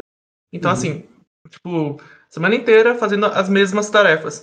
Só que eu acho tão errado você se prender em um local só e não conseguir absorver o, quais são os processos por trás daquilo. Porque assim, se você tem conhecimento do que está acontecendo por trás do que você está fazendo, velho, você basicamente tem uma interação maior com a empresa e com o que, que ela espera e com o que ela está desenvolvendo. Né? Então esse ponto que você falou de, tipo, realmente a pessoa perguntar, chegar em outro setor perguntar, tudo bem aí? Ah, tá influenciando no meu serviço? Como que tá o meu como o meu serviço está afetando o seu? Entendeu? É entender essas, essas, esses pontos e ligar eles para basicamente perceber que assim, você não está fazendo uma coisa tipo, individual. Não, é um conjunto de pessoas buscando o mesmo objetivo. É aquela coisa, mano, você não se sente o inútil. Exato. Você não sente, uhum. fala, pô, tô fazendo isso aqui, mas não tá servindo pra nada, tá ligado? Uhum. Aí chega. É por isso que é importante alguém chegar em você e falar, não, você tá fazendo isso aqui, mas olha o que tá resultando aqui. Uhum. Tá ligado? Exatamente. É que nem. Eu gosto muito de usar o exemplo do, do cara da fábrica. O cara da fábrica tá lá no, no final, só pega e pega o saco e coloca na caixa e fecha a caixa. Contextualiza, Samuel. Porque assim, esse cara que tá só fechando a caixa, porra, ninguém tá vendo o que eu tô fazendo aqui. Mas não, cara, porra. Ah. Continua. Cagagem. ah, merda. Demônio. Você entendeu? Beleza, caguei também. Tem toda a razão, Sal, tem toda a razão. A gente, a gente se preocupa aqui muito em, em fazer isso também na PHS, com, com o pessoal do suporte também, para que vocês entendam por que, que precisa fazer a anotação lá no sistema, por que, que precisa preencher aquela informação, por que, que tem que fazer de acordo com esse procedimento. Antes a gente só cobrava vocês para fazer. Agora o que o Vini falou é o que faz mais sentido. Não, antes de só cobrar, vou falar, ó, é importante que você faça porque ó, o que você põe aqui vem para cá, o que você o que está aqui vai para lá e isso vai no cliente. Se você não põe aqui, o cliente não vê lá. Então assim, quando eu tenho certeza quando vocês veem o processo inteiro, vocês puta, realmente não posso falhar nessa parte, eu tenho que fazer, porque você está conhecendo tudo o que o seu trabalho, o que o pedacinho que você faz gera para o todo da empresa. Porque nós somos uma família. Porque a empresa é uma engrenagem. Brincadeira, essa parte eu odeio ouvir isso porra de família. Não gosto da minha família, vou gostar da se fosse na empresa. Mas aí falando sério, é, é importantíssimo, é um pensamento, uma linha de raciocínio que para mim faz total sentido. A gente está aplicando aqui com mais frequência, com maior frequência. E o Samuel pode até ser, ser mais exato para falar que dá mais resultado. É mais fácil convencê-los dos processos corretos do que só falar, só mandar ou pedir, né? Faça tal coisa. Se limitar só a isso, não, você não consegue o engajamento necessário. Que você uhum. explica pro cara por que ele tá fazendo. É. É. Tem gente que funciona melhor assim. É. Ok, mas não são todos. É, é aquilo lá, tem casos e casos. Tem que saber tratar a pessoa do jeito que ela funciona. Uhum. Saca? Eu sou, eu sou bem arrogante nesse sentido porque eu falo, mano, isso aqui pra mim tá certo. Me explica por que tá errado. Uhum. A pessoa vem me explica, eu falo, pô, Samuel, você tá fazendo errado por causa disso, disso, disso. Eu falei, beleza, tô fazendo errado, vou mudar. Pronto. Esse é o meu ponto. Tem pessoa que você fala, não, cara, muda aí. A pessoa muda. Uhum. Pessoa que você fala, cara, tem que mudar por causa disso, disso, disso, explicar uma, duas, três, quatro, cinquenta. Cara, foi a mesma coisa. Errado. Uhum. Aí, por isso que tem pessoas e pessoas. Assim, você tem que se adequar à pessoa que você tá na brincadeira ali, né? A gente tá com muita calma. Isso não foi indireta pra ninguém, pelo amor de Deus. É, Ela. é um, uma coisa fictícia. É um é mundo de faz de conta. Isso aí, isso, exatamente. o Vini, você não lida com o público, né? Então, é, Exatamente. Oi, perdão? Só com público interno. É, era mais com público interno. E aí, como né, são casos e casos, como a gente falou aqui, uh, sempre, tipo, ao meu ver, né, o, o, o, meu objetivo foi sempre escutar o que a pessoa tá passando, tipo, qual que é o problema dela. E como eu tinha essa interação com várias áreas, tipo, eu, eu, Vinícius, ia atrás para saber como eram as funcionalidades, não era ninguém eu fui absorvendo o conhecimento de cada. Então, quando aparecia uma com uma dificuldade, com um, uma dúvida de como aquilo funcionava, eu tinha resposta. E aí eu escutava as pessoas, ah, tá, qual que é o seu problema? A pessoa ia lá, lascava o, o, pau na empresa inteira. Eu, não, mas não é assim que funciona. É... E vai desenrolando, basicamente. E, tipo, basicamente isso. Literalmente era só isso. E, tipo, se eu não fosse realmente atrás, se eu basicamente, se eu não quisesse evoluir, eu ficaria sentadinho no meu lugar, fazendo meu serviço só ali e esperar o, o horário de ir embora, bater meu ponto, tchau, entendeu? Sim. E aí, esse, esse é um ponto que, que eu gosto de trazer também, conversar com as pessoas. É, como eu já falei, de você fazer, obviamente, a sua atividade que a empresa te contratou para fazer, mas também ter uma visão mais ampla do que está acontecendo ao seu redor. Porque isso pode te ajudar a evoluir como pessoa e como. Né? E, tipo, se a empresa precisar de alguma coisa e tá em falta. Ah, eu tenho uma noção disso. Eu Sim. acho que é assim que funciona.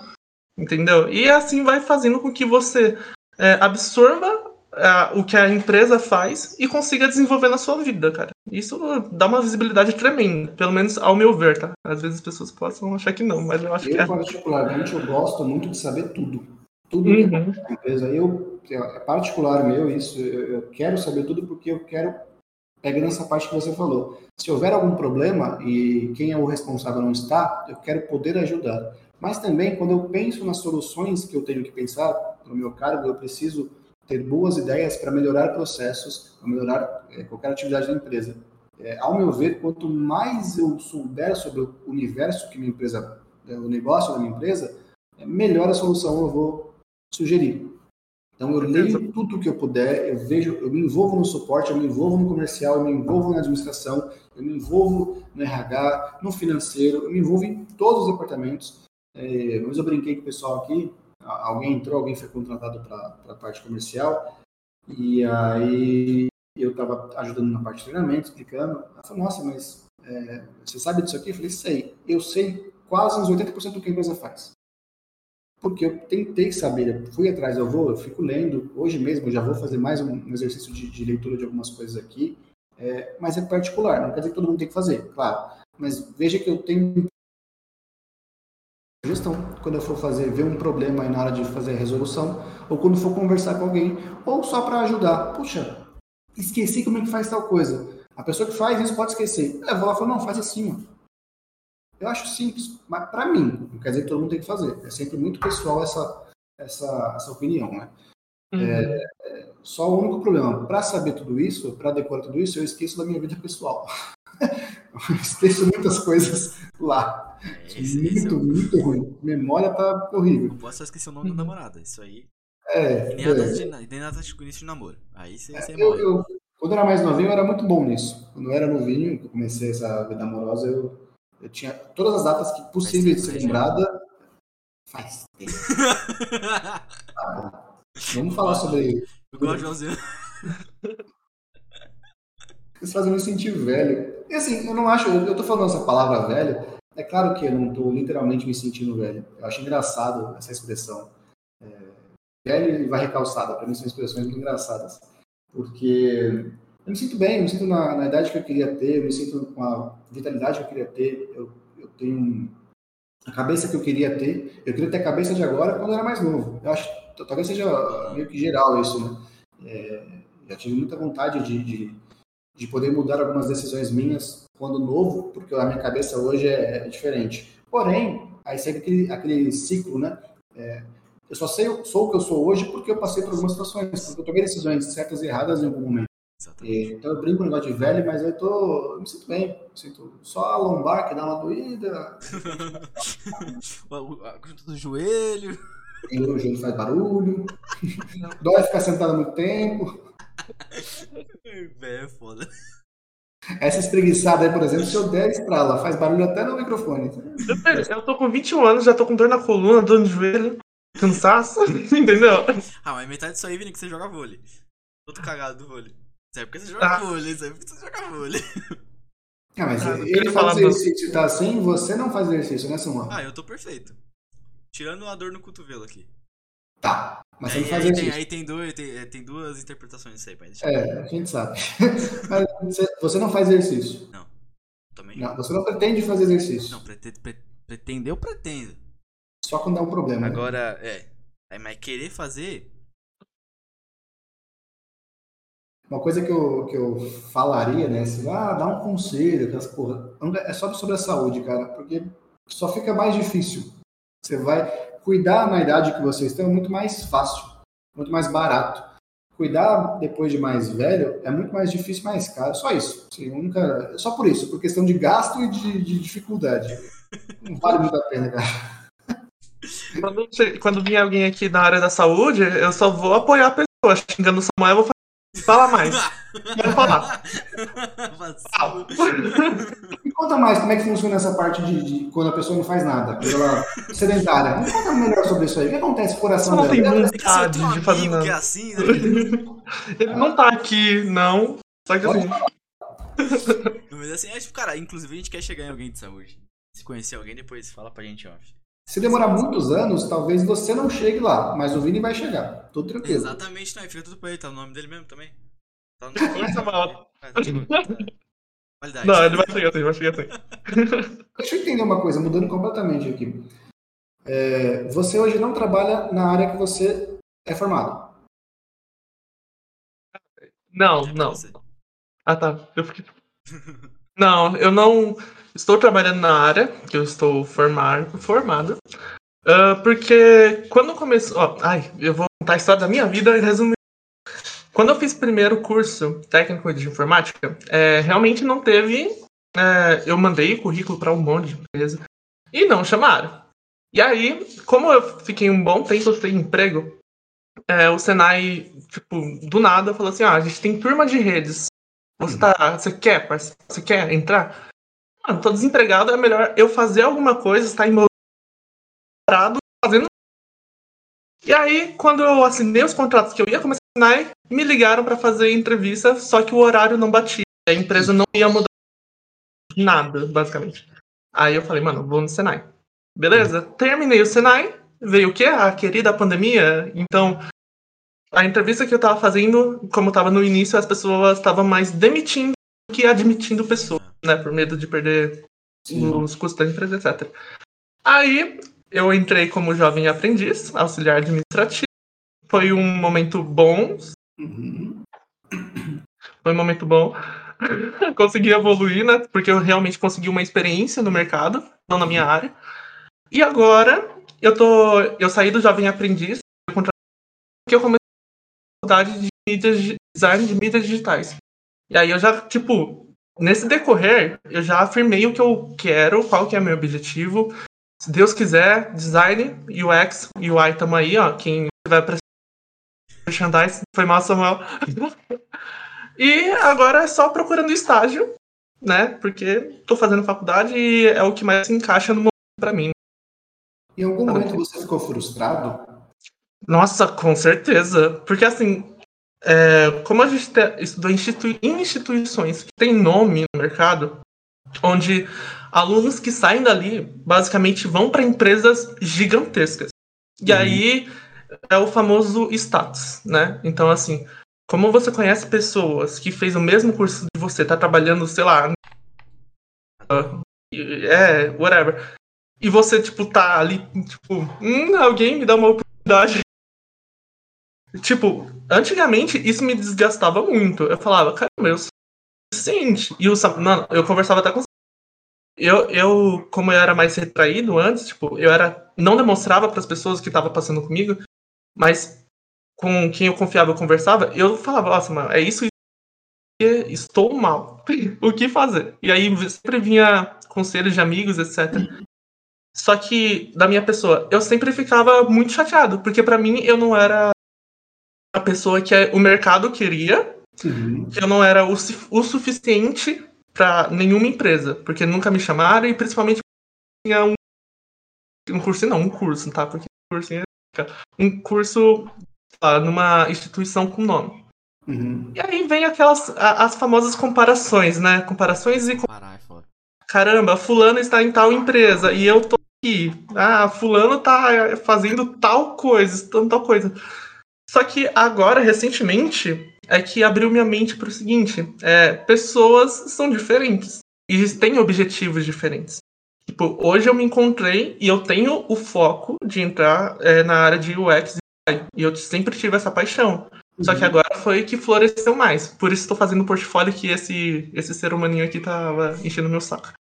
Mano, porque assim, é, o Vini, ele, ele era muito positivão, né? Só que ele tinha um problema, ele se frustrava muito fácil. Que foi aquilo que eu falei, levava muitas coisas por ação. Então, muito. consequentemente, ele se comparava muito. Uhum. Ele sempre ia falar comigo, pô, Samu. Eu falei, cara, você quer desenvolvimento? Então, foca, faz. Porque uhum. isso uhum. não vai dar. Aí quando ele começou redes, eu falei, beleza, cara, ó, seguinte. Desenvolvimento aqui já. Tá indo pra redes. São dois panoramas diferentes que vai se abrir agora para você. Uhum. Você vai ter que escolher um. E assim, eu gostei muito que ele fez redes, porque a, a base dele de redes e desenvolvimento, maravilhoso. Maravilhoso ter. É muito bom ter. para ambas as áreas. Se você é desenvolvedor, se você é cara de redes, é bom ter o embasamento da, da, das áreas. Uhum. Né? Enfim. Só que na hora que, ele, na hora que ele começou a fazer, eu fiquei com, um pouco preocupado. Eu falei, cara, ó, é o seguinte, vai abrir um panorama de 300 mil coisas para você. Você vai escolher vai ter que escolher. Você vai ter que uhum. falar, porra, ou eu deixo redes totalmente de lado, ou eu deixo programação totalmente de lado. E como eu conheço o Vini, eu falei, ele não vai deixar programação de lado. Porque ele gosta de design. Sim, é a paixão. Isso, a paixão. Então, pô, legal que ele tem embasamento de redes. Então, se ele, por exemplo, alguém chama ele pra fazer front-end, ele vai ter o back. E ele vai ter redes para ajudar no back. Sim. Tá ligado? Então, isso é legal. Isso é maravilhoso. Se alguém chegar nele e falar sobre FTP, alguma coisa assim, alguma coisa mais técnica, talvez ele não manje tanto, porque ele não é de redes. Ele fez redes, Uhum. mas ele não é de redes.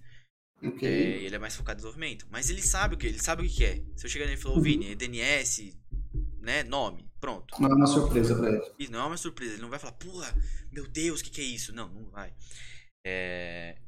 E quando ele chegou e me falou, Samu, não, eu quero front-end mesmo. Eu falei, portfólio. Você vai precisar de um portfólio. Ele sabe muito bem que eu comecei a falar isso faz muito tempo pra ele. Ele não fez, vagabundo. Vai de pau. É... Eu cheguei e falei, ô Vini, A intimidade aí. é, eu Vini, você vai precisar de um portfólio, porque você tá indo pra desenvolvimento, talvez não um portfólio de site, já que você quer mais design, mas um porto, você vai ter que ter a porra do, portfólio que você mostra o que você faz. E agora ele começou a fazer. Agora que ele tomou na cara, né? Não vamos não Mas tomou na cara porque pediram portfólio pra ele não tinha. Eu falei, Uhum. cara, eu te avisei. E agora ele tá indo atrás de fazer portfólio. Legal. Já que não fez aquele tempo, faz agora, por uma próxima oportunidade, Claro. você conseguir ter. Vai chegar no Claro. portfólio, ó, tô aqui, ó, portfólio. Toma. E, tipo, o, o Senai, voltando ao assunto das instituições, é, o Senai, tipo, quando a gente começou, quando eu comecei a fazer técnico em informática, como são matérias, tipo, a ver, obviamente, com, sei lá, TI, mas também tinha aquelas matérias que eram um pouquinho, né, tinha gestão de pessoas. Meu, eu tava fazendo TI, só que eu sou apaixonado em gestão. Então, assim, eu amo planejamento, eu amo Trello, eu amo um project eu gosto muito. E eu sempre gosto de ter as coisas bem planejadas para depois serem executadas. E aí, foi dando a famosa, o famoso antigamente, né? de- Então, assim, será que eu vou para TI? Ou será que eu vou para redes? Ou será que eu vou para RH? Porque eu tava também trabalhando com auxiliar administrativo e às vezes. Aqui. Então, assim, são caminhos totalmente, tipo, distintos uns dos outros, porque assim, Sim. né? Só que agora já, eu já tenho uma coisa firme do que eu quero seguir, como eu já falei. E estou no caminho, pelo menos assim espero, no caminho certo, para conseguir estar na área que eu, que eu desejo, né? E é basicamente isso. Perguntei isso porque, assim, quando eu falei que eu tive um hiato na carreira, eu fiquei uns 3 a 4 anos fora do mercado de trabalho corporativo. É, trabalhei como motorista. Ah, é verdade. Então, eu perguntei da frustração também porque eu me sentia muito frustrado. Eu fiquei muito tempo frustrado por isso. Eu queria muito voltar, voltar, voltar. E para voltar, eu entrei de novo na faculdade. Eu voltei a estudar. E eu fui Uhum. fazer o curso de processos gerenciais. Apesar de eu ter tido experiências anteriores, eu precisava é, reequilibrar o meu conhecimento, eu precisava atualizar a minha base de conhecimento. Uhum. Só que assim, a frustração por não estar na área que eu queria, ela perdurou anos, cara, anos. Eu, eu- até hoje eu me sinto é, tendo perdido tempo. Porém, Uhum. novamente o que a gente conversou há uns, uns instantes atrás, que é o que eu passei foi por um sentido e eu adquiri uma experiência para ele. Então, tem muita coisa que eu adquiri experiência no trato com as pessoas, na excelência atendimento, que eu uso hoje. Que eu uso Uhum. como motorista.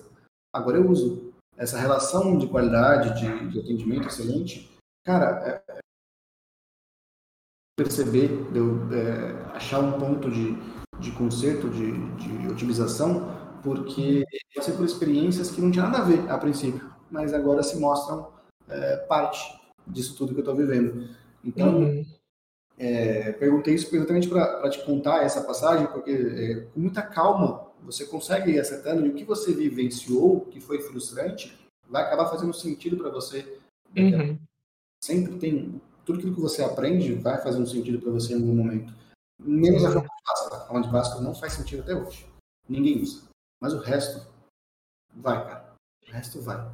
Uhum.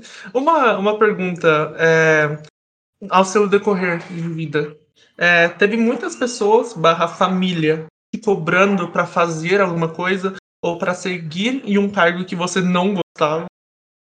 Ou te influenciou em tomar uma decisão que você não aceitava? Só que você precisava literalmente fazer alguma coisa. Já tentaram muito. Família é um assunto muito complexo para mim, tá? É, ia fazer um. ia cair a vibe do, do podcast. Mas, assim, é, meus pais com certeza têm, tiveram intenções com, com a minha criação, eles tinham sonhos. Minha mãe tinha os famosos sonhos de ser advogado, doutor, coisas assim. É, meu pai é muito mais tranquilo com isso. E ele me influenciou a, a fazer esporte. Eu virei goleiro por causa dele. Eu quase virei, joguei profissional, Rapaz. futsal. É, eu era bom goleiro, cara, mas isso quando era criança, tinha até uns 12, 13 anos. Eu tinha futuro nisso. Aí, por obra da- do destino, coisas da vida, eu não consegui seguir a carreira. E depois disso, a, sempre a minha mãe cobrou muito para que eu fizesse alguma coisa. Ah, No tempo que eu fiquei fora do mercado de trabalho, ela me tentou me convencer a fazer coisas completamente fora do, do que eu queria. Quando eu voltei para a parte corporativa, eu voltei de baixo, eu voltei muito, muito de baixo do que eu tinha capacidade. Ela também é, não gostou, para ela também não fazia muito sentido. Não só para ela, para outras pessoas também não fazia muito sentido. É, então, foram decisões que eu tomei. É, mas, sim, influências externas sempre tentaram fazer alguma coisa, mas é, eu aprendi depois de mais velho, depois dos 20 e poucos anos, que eu foquei num, numa situação, num propósito, eu vou seguir. Tem que seguir. Se eu focar em muitas coisas, não existe. Você foca em uma coisa só e vai fazendo. É, quando eu tentei focar em várias coisas, eu fiz merda. Muito ruim. Uma bosta. Cometi muitos erros também, e aí eu aprendi com esses erros a focar em uma coisa só. Então, quando eu voltei para a parte corporativa, é, com foco de estar onde eu estou hoje, de prestar o serviço que eu presto hoje, e agora o meu foco já é melhorar esse serviço que eu presto, aumentar a gama de serviços que eu posso prestar, é, fazer com que o Samuel trabalhe direito, é umas coisas difíceis, um desafio. Cara, É, legal. Muito bom. Samuel, você sabe que é, eu brinco muito com você, é, e é bom que isso fique registrado, mas eu brinco porque eu vejo em você muitas qualidades, muitas capacidades de, de mais coisas. Todo mundo que eu brinco, eu tenho, eu tenho essa. Eu brinco assim, eu tipo, zoo tal, tiro um sarro, mas é porque a pessoa tem capacidade de, de muitas coisas boas, e o que eu zoo é um pedacinho assim que não tem nada a ver, que não porra nenhuma. Então não chore, Samuel, não fique triste. Eu não fico triste, não. Eu também te love, cara. Depois eu vou mandar o áudio pra você, Jean, que ele mandou pra mim chorando. Por Não, sua não. culpa. o Jean fica falando mal de mim.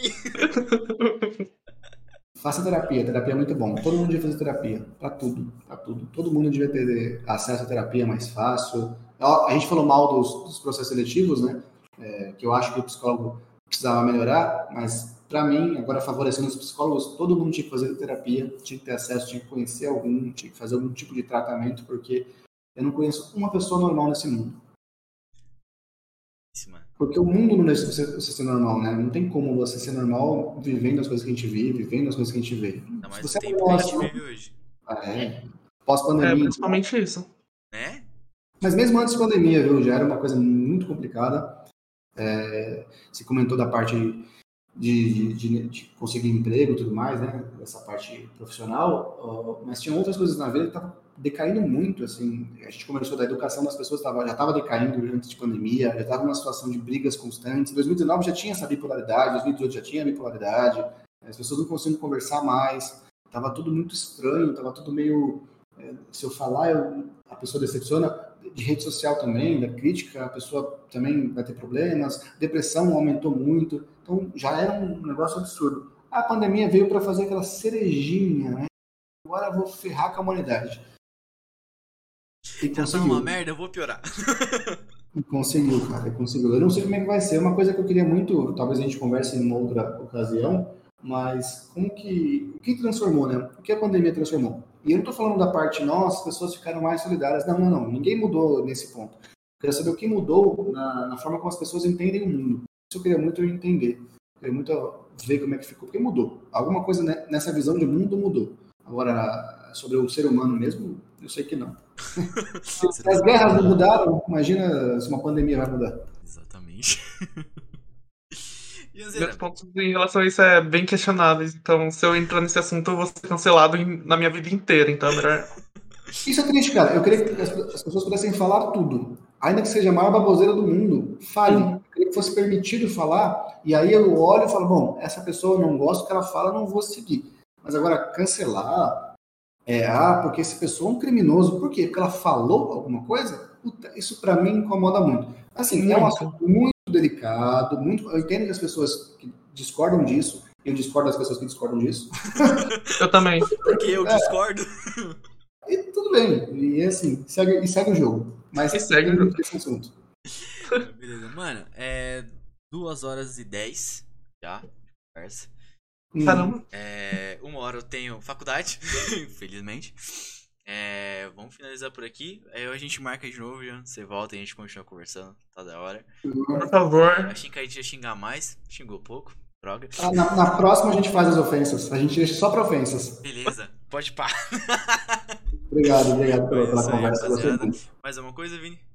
Bom, só agradecer. Como sempre, eu sempre faço isso, mas no final agradecer ao Jean pela presença. Obrigado por ter aceitado o convite, por ter compartilhado suas experiências, ter compartilhado as dicas com as pessoas também que estão escutando nosso podcast.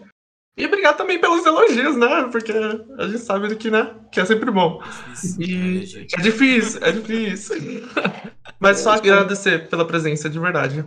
Espero que mude esse- essa parte de elogios, que as pessoas passem a elogiar e criticar na mesma, na mesma forma. E eu que agradeço de estar aqui, de poder compartilhar isso. Espero que seja interessante para as pessoas, para quem estiver assistindo.